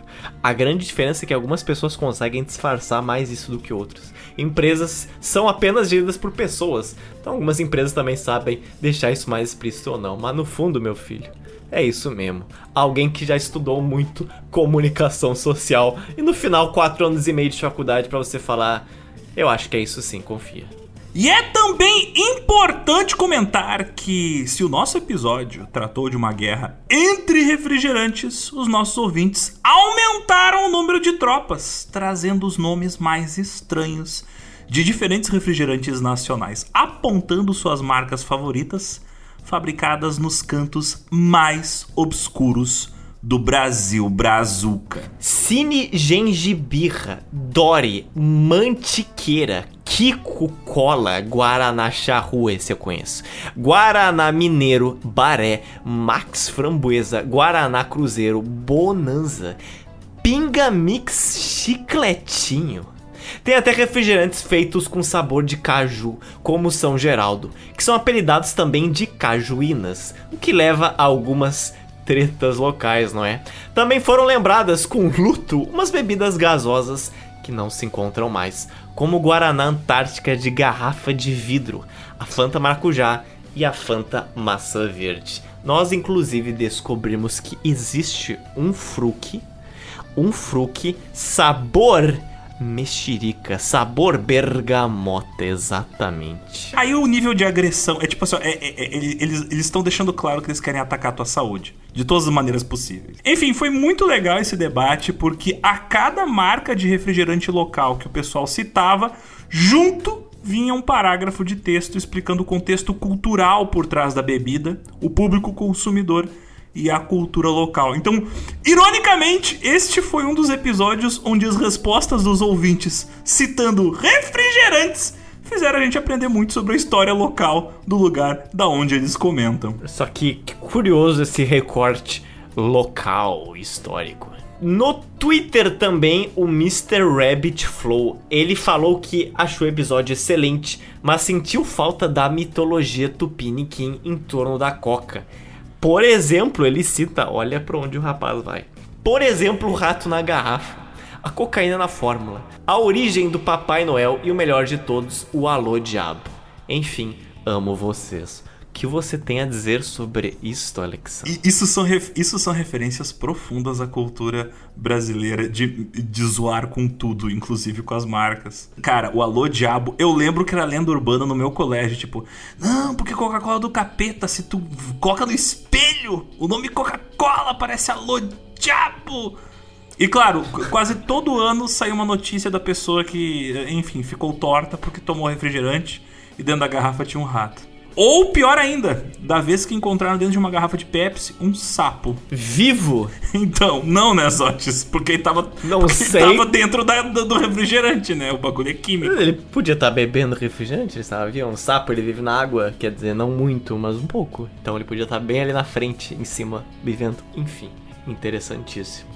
Novamente no Twitter, teve uma conversa aí que o Andrei Fernandes falou que qual é o podcast que você escuta, mas acha subestimado e que deveria ter mais holofote. E o Mastodon respondeu a ele dizendo que o primeiro que vem à sua mente é o GeoPizza. E aí outro terceiro perfil que se chama Sob Investigação fala que nos ama e que nós matamos de uma vez só duas paixões dele: episódios imensos e história. Ele comenta no dia 15 de março de 2023 que o último episódio da Coca-Cola ele já ouviu duas vezes. Isso significa que quando a gente lançou o episódio dia 13 de março, dois dias depois, ele não tinha já escutado o episódio inteiro de 4 horas e 46 minutos, como tinha escutado duas vezes. Ele escutou nossas vozes por 16 horas, quase 17, 18 horas. Ele ouviu quase 24 horas de Zotz e Alexander non-stop. Novamente no Instagram, o Daniel Champoksky, ele falou que ele terminou de escutar esta obra-prima da arte, que foi o episódio da Coca, e foi pra faculdade. Chegando lá, ele se deparou com o quê? Um caminhão da Coca-Cola. Sinais fortes. Oh my god, estamos perseguindo os ouvintes. Exatamente. Ainda sobre informações históricas relacionadas às nossas dúvidas em relação à Coca-Cola e à Pepsi, ouvintes responderam o seu clamor, Otis. Ouvintes hum. responderam as suas questões. José Júnior nos respondeu sobre uma dúvida gritante levantada durante o podcast. Segundo ele, Alexander, no segundo batalhão de polícia do exército, onde eu era lotado como otário, tem um museu com coisas dos pracinhas que lutaram na Segunda Guerra Mundial.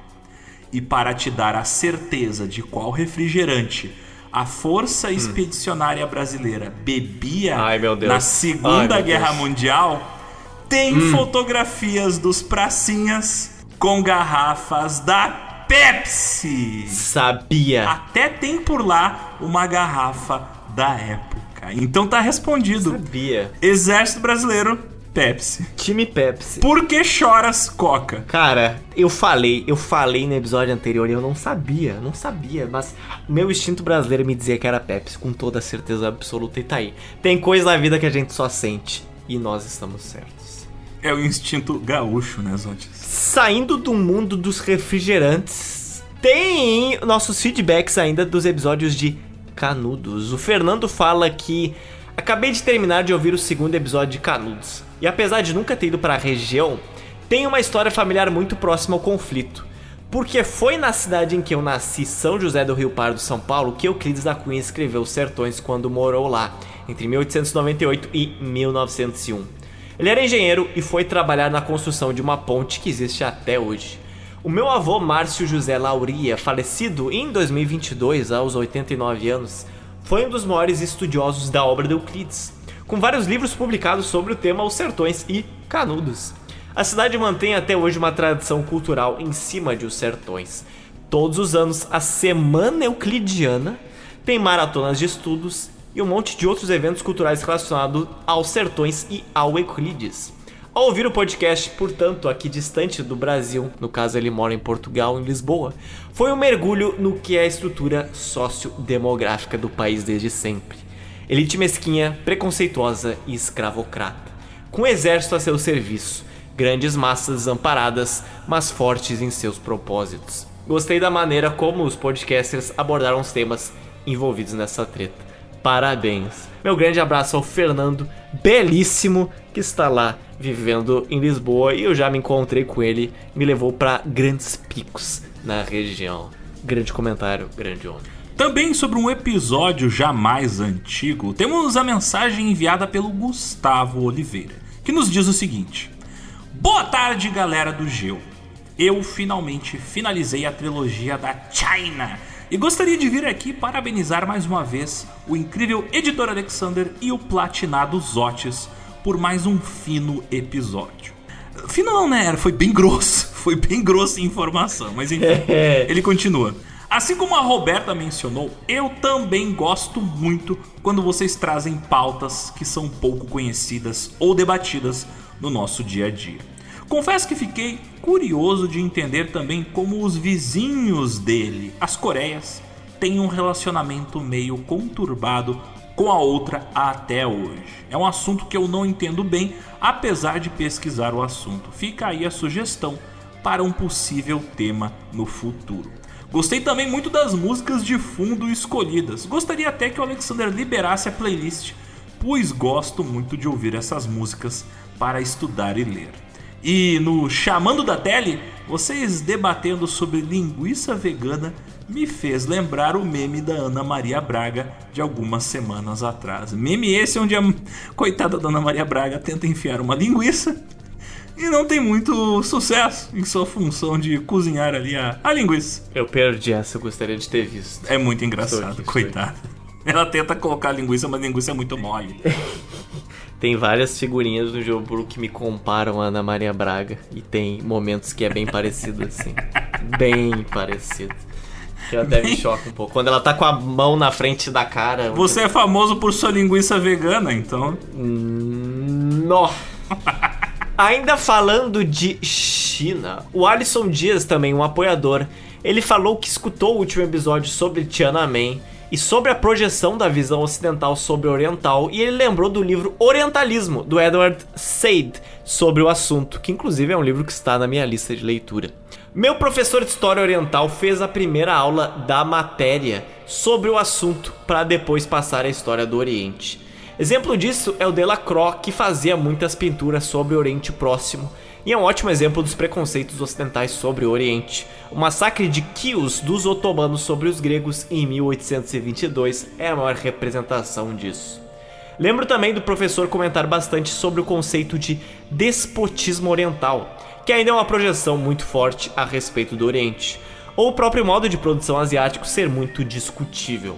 Até que ponto todo modo de produção asiático não é uma projeção ocidental sobre a própria história do Oriente Antigo. E de fato, isso me fez até recordar de uma matéria muito boa que eu vi que era e se os jornais chineses escrevessem das, sobre os Estados Unidos tal como os Estados Unidos escreve sobre a China.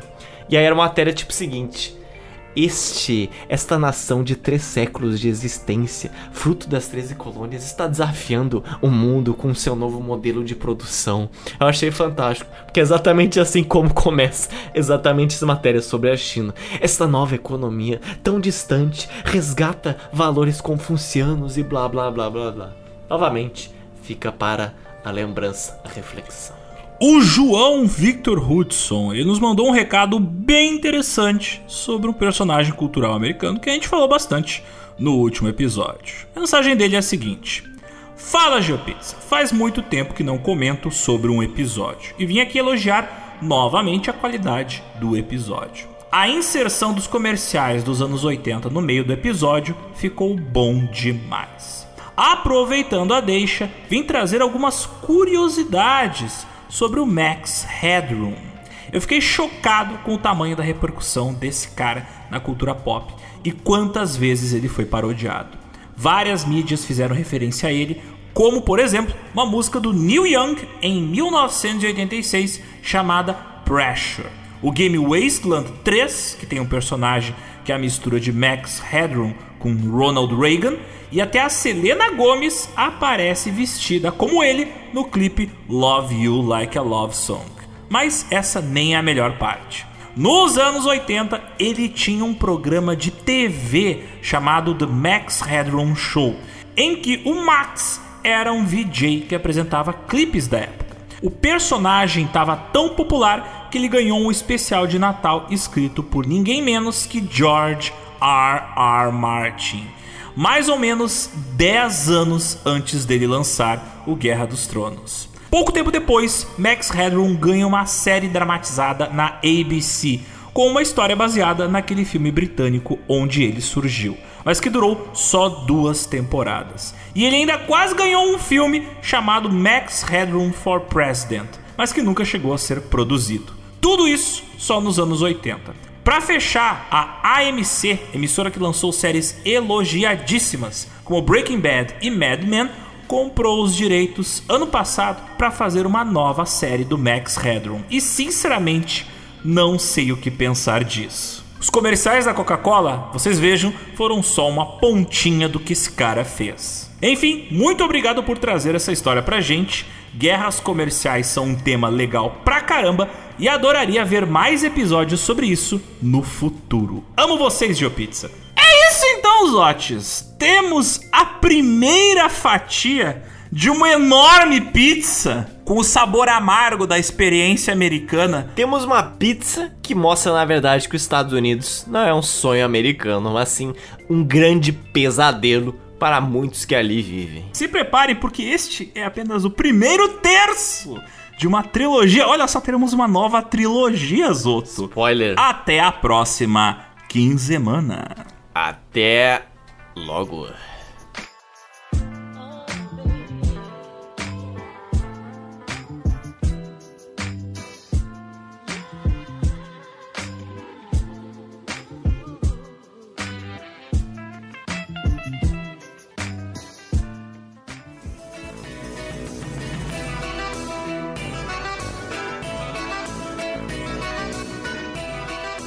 E aí, Zotes, mal chegamos aqui, já estamos gravando, não tivemos um. Como é que se diz? Um foreplay, um, um prelúdio? Papo, nada. Direto no seco, sem cuspir. Exato.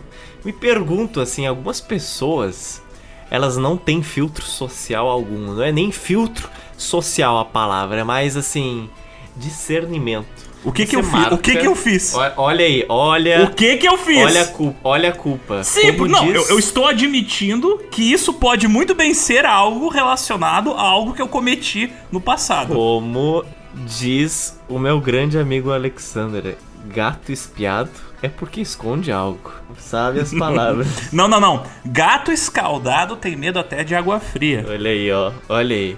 Não, você marca de ir visitar um apartamento Chega lá, a princípio é só o corretor. Não, errado.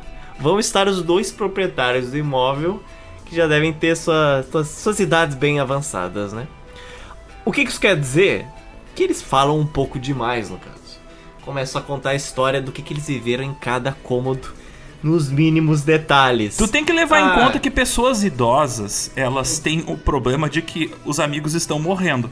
E elas. Estatisticamente é verdade, eu não estou inventando, é verdade, é um problema. Certo. O teu círculo de amigos está reduzindo.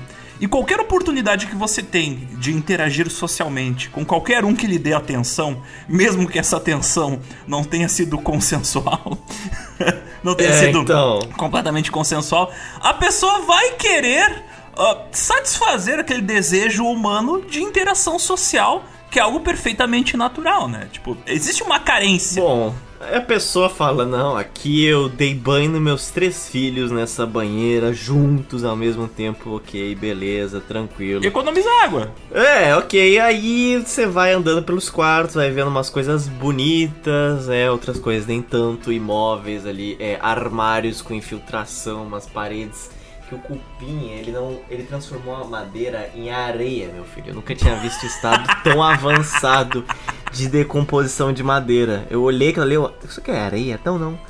É a madeira, é parte dessa madeira que já se foi. Que interessante. É, ah, só trocar o armário, sim, sim, com certeza. Eu trago meus móveis para cá e aí eles vão igualmente destruir meus móveis, né? Porque cupim certamente não está só nesse armário. Bom, Aí estava lá, né, conversando com a, a senhora, que eu não, não, não vou divulgar seu nome, é claro. Estava lá olhando pela sacada. É incrível, parece. Eu acho que as sacadas elas têm um poder muito forte, porque as pessoas parece que elas olham para uma sacada e aí vem à tona revelações que elas nem elas sabiam que elas queriam fazer. Algo inconsciente que estava preso nela. Ui, ui, ui. Ui, ui, ui. Vai lá e fala: Ah, então. É, mas essas janelas já vão estar tá fechadas. Não sei porque elas sempre ficam abrindo e eu peço para fecharem. Meus dois últimos inquilinos que eu tive, os dois ficaram um ano cada um. Todos eles refizeram as janelas, mas eles sumiram. Depois que eles refizeram as janelas, eles nunca mais apareceram. Eu, como assim eles nunca mais apareceram? não, eles não subiram. Eles nunca mais apareceram. Eu, tá, mas. Como assim? É, não tinha imobiliário, era tudo no negócio e eles sumiram, não deram sinal nem nada. Tive que trocar todas as chaves das portaduras, tive que trocar todas as portas. Aí eu falei, os dois? Ela, sim, os dois. Aí eu parando para pensar, eu. É incrível, né? Às vezes os males e os bens dos outros são falar demais. Aí qual é o meu incentivo de ir para um local sabendo que não um, dois dos inquilinos sumiram nos últimos anos? Eu fico pensando que apartamento interessante, deve ter uma uma energia muito pra cima lá dentro. Né? Olha, olha só, isso assim, ó, padrões de comportamento apontam para padrões de problemas. Eles é. foram desaparecidos, existe existe uma porta escondida ali no apartamento onde é, eles são então... levados para um culto no porão e são sacrificados. O que que acontece? Aquele apartamento está ali na minha, na minha lista de observação de talvez tenha vizinhos aí um pouco traiçoeiros, né? Então fica aí. Coisas, visitas que eu já identifiquei todos os problemas, até alguns talvez não desse mundo. O problema deles falarem demais, no final das contas, uh, foi uma solução para você, porque você se informou mais sobre as possíveis complicações que este apartamento pode lhe trazer, né? Por pouco o GeoPizza não teve uma temporada de Zotes, caçador de vampiros. Puta merda. Mas tu já é um vampiro, Zotes? Exato. You suck at everything and suck everyone at Porto Alegre. Não, não é bem assim.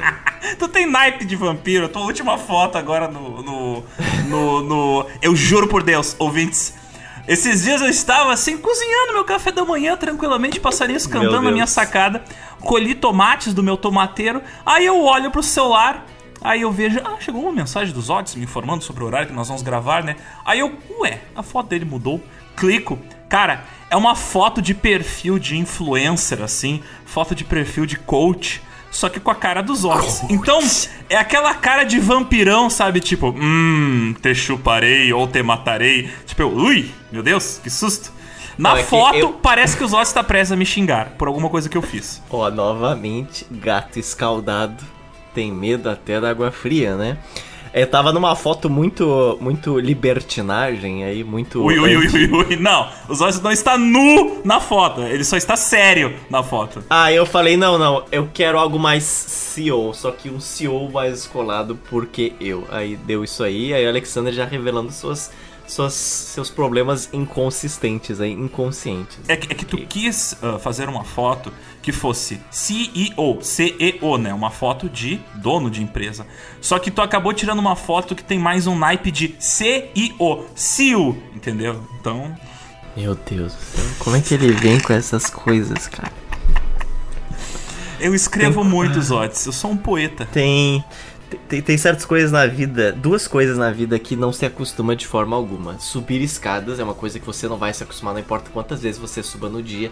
E a mente do Alexander, você nunca vai se acostumar. Nem se você conviva com ela por nove anos seguidos, você não vai se acostumar. É, é um castigo constante ou surpresas constantes. Você escolhe, né? O, como você vai cadastrar o meu comportamento. Cada um com o seu Hamlet.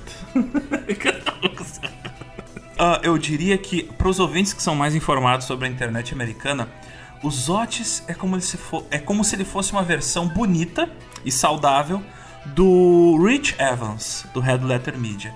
E eu sou uma versão não alcoólica do Mike Stoklasa. Quem conhece esses dois personagens vai pensar, ah sim, óbvio, são iguais. Mas enfim.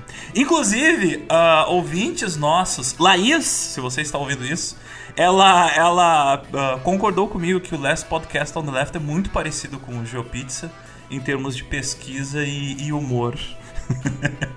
Porque tem uma pessoa normal e uma pessoa doida no podcast. Normal. Olha, comparado a mim, comparado a mim, a tua normalidade, o teu, a tua pontuação de normalidade, ela, uh, puf. Que você é normal na fora das quatro paredes. Aí dentro dela é outra coisa. Mas já ah, eu. Meu Deus do céu! Os outros é anormal entre quatro paredes, é isso? Não, você é anormal entre quatro paredes. E eu sou anormal fora das quatro paredes. Ui, ui, ui, ui, ui, ui, ui. Isso é um perigo. É um perigo para as porto-alegrenses. Aliás, minha mãe mandou um abraço, disse para você se alimentar Grande. bem, bonitinho. Eu vou, vou, estou. Pode deixar. Olha só para onde a mente vai, né? Esses dias, uh, ontem, ontem estávamos com um problema de internet. Curiosamente não era a minha internet que estava com problema. Toda Porto Alegre estava com problema de internet. Sério mesmo. Assim, ó, vai, primeiro de tudo, vai muito, muito, muito tomar no cu vivo. Eu estou sem internet desde novembro, seus filhos claro da puta. Claro também, claro. Vai se fuder. Claro, a Claro também vai tomar no cu, mas a Vivo principalmente. E aí, uh, os Otis teve que trazer como, como um entregador Cara, de mensagens medieval, ele teve que fisicamente se autotransportar até a minha residência com um pendrive e me trouxe Não, um arquivo que tem... estava bugado porque o pendrive estava zoado. Você veja só. Eu, eu Mas não era culpa dele, concepção... o pendrive é aqueles pendrive muito, muito utilizados. Mas o fato é que quando o Zotes chegou, primeira coisa que eu pensei, Zotes ali suado uh, de sua atividade física de andar de bicicleta subindo lombos. O cara nem me abriu a porta, o cara falou me dá o pendrive pela grade. É assim que eu vou deixar você aqui esperando eu descarregar este arquivo enquanto você fica na rua às nove e meia da noite, seu otário de bicicleta. É isso mesmo. É isso mesmo. Mas você não pediu para entrar? Você não pediu autorização? Olha aí. Olha aí. Vampiro tem que pedir autorização para entrar com os outros? Olha aí. Incrível. Incrível. Mas então, mas então, aí, aí eu olhei para aquela figura, cara, automaticamente veio na minha cabeça Pô, como o Zotes tá magro. Como, como o Zotes tá magro? Porque o Zotes é um jovem saudável, faz vários exercícios. Ele anda de bicicleta, ele, Ele faz passa muito. estresse. Ele faz. Ele passa estresse, ele faz muito exercício na horizontal, não, vocês sabem como. Faço taekwondo, com licença. Taekwondo. O, o cara tem shape, o cara é shapeado. Só que ele nunca cresce, ele nunca fica grande. Aí fica a minha pergunta. Não, nunca fico. Fica a minha pergunta. Fica a minha pergunta. Será que você está se alimentando corretamente? Estou. Tem ouvintes que indicaram que a gente deveria comer frutas que, que o Pumbuco fez cocô em cima. Dizem que é saudável. Tem dias que eu penso assim, tem dias que são pra ser a gincana do Gugu do início ao fim. Ontem foi um dia daqueles, meu dia Uba, começou uba, antes... uba, é. Tchaca, tchaca, bum, tchaca, bum, tchaca, Meu dia começou antes das quatro da manhã. Eu falei, é isso então? A insônia vai rir da minha cara? Eu vou rir da cara da insônia. Eu comecei a trabalhar desde então. Não parei, gravei, trabalhei, até selecionei tatuagem pra fazer via apartamento, via parada toda. Trabalhei em dois roteiros. Aí gravamos sem minha internet. Gravamos utilizando a 4G. Cara, a gente tava gravando com áudio pelo celular, como se fosse um rádio da Primeira Guerra Mundial. Eu falei, vou entregar pessoalmente esse pendrive para ele. Vou subir 150 metros de elevação, porque minha academia é caminho do Alexander. Vou para a academia de taekwondo na volta, vou deixar lá e fiz isso aí. Depois de toda essa odisseia, quase um dia acordado. Ah, me dá o pendrive aí pela grade. É assim mesmo, ouvintes. É assim mesmo. Quando você vê, tá aí. Quatro, três anos gravando podcast, é ao vivo, é. Me passa o pendrive pela grade. Mas aí, mas aí eu vou te falar uma coisa aí. que você me É falou. Você, você me admoestou ah, recentemente que Hum. não adianta você reclamar da ausência de uma ação Incrível. Incrível. lá quando você não verbaliza que existe um problema. Olha não tem como as pessoas saberem que existe um problema. Universidade Zós. Zotes, se você queria entrar dentro de casa, tomar um café, ser bem recebido, bastava Bom pedir. Eu achei que você estava com. Aliás, em minha defesa, você me falou: ah, não, Hum. vou correndo aí, leva o pendrive e depois eu vou no, no taekwondo. Eu pensei: Zotes deve estar com pressa. Não, foi ao contrário. Desci correndo as escadas, peguei o pendrive, subi correndo as escadas, pluguei, puxei o arquivo, desci correndo as escadas e entreguei pro Zotes. Pra liberar ele rapidamente do problema que ele tinha, que era, né, correr para cumprir suas várias funções do seu muito ocupado dia. Exatamente. Eu estava preocupado com o seu horário, eu não estava sendo ignorante em relação às suas necessidades de atenção social. Claro, claro. Por isso, Zotes, não se comporte que nem um idoso que é dono de apartamento. Verbalize, que nem eles fizeram. Se você tivesse conversado comigo, tal como os idosos donos do apartamento tivessem feito, talvez, assim como você, eu teria detectado um problema ali naquela situação. Excelente. Plot twist! Problemático é você, Zotes, não eu. E os ouvintes acham que o pós-créditos não tem nenhuma informação, não tem nada demais, que é só bobagem. Tá aí, ó. Lição de comunicação. Os ouvintes acompanham os dramas! O drama de Zotes. Lição de comunicação, como se comunicar melhor. Basta falar. Olha, olha que descoberta, Zotes. Se você tivesse falado, ah, eu preciso tomar uma água, quero tomar um suco, quero me deitar, descansar no seu sofá. Que ridículo, eu tendo que escutar isso. Se ele tivesse verbalizado, Buenas! Buenas. Até logo. a vida é uma bolinha, Zotes. Ela vai e volta. Não, mas o dia que tu quiser aqui é só vir, Zotes. Eu sei, não, eu tava de brincadeira. Tu, tu, tu podia, tu podia. Eu tava brincando, não, não Eu não tô. Mas eu podia ter só entrado na parte da frente da grade ali. só- É que, é que o bairro é trisseguro aí, eu nem me atinei. Porra, pra caralho, hein? Conhecido pela sua segurança. Ah, sim, nunca fui assaltado. Já cometi uns assaltos, mas nunca fui assaltado. Não, não sai da porra de casa? Claro que não vai ser. Caralho. Ué, Tá, vou, vou parar isso aqui.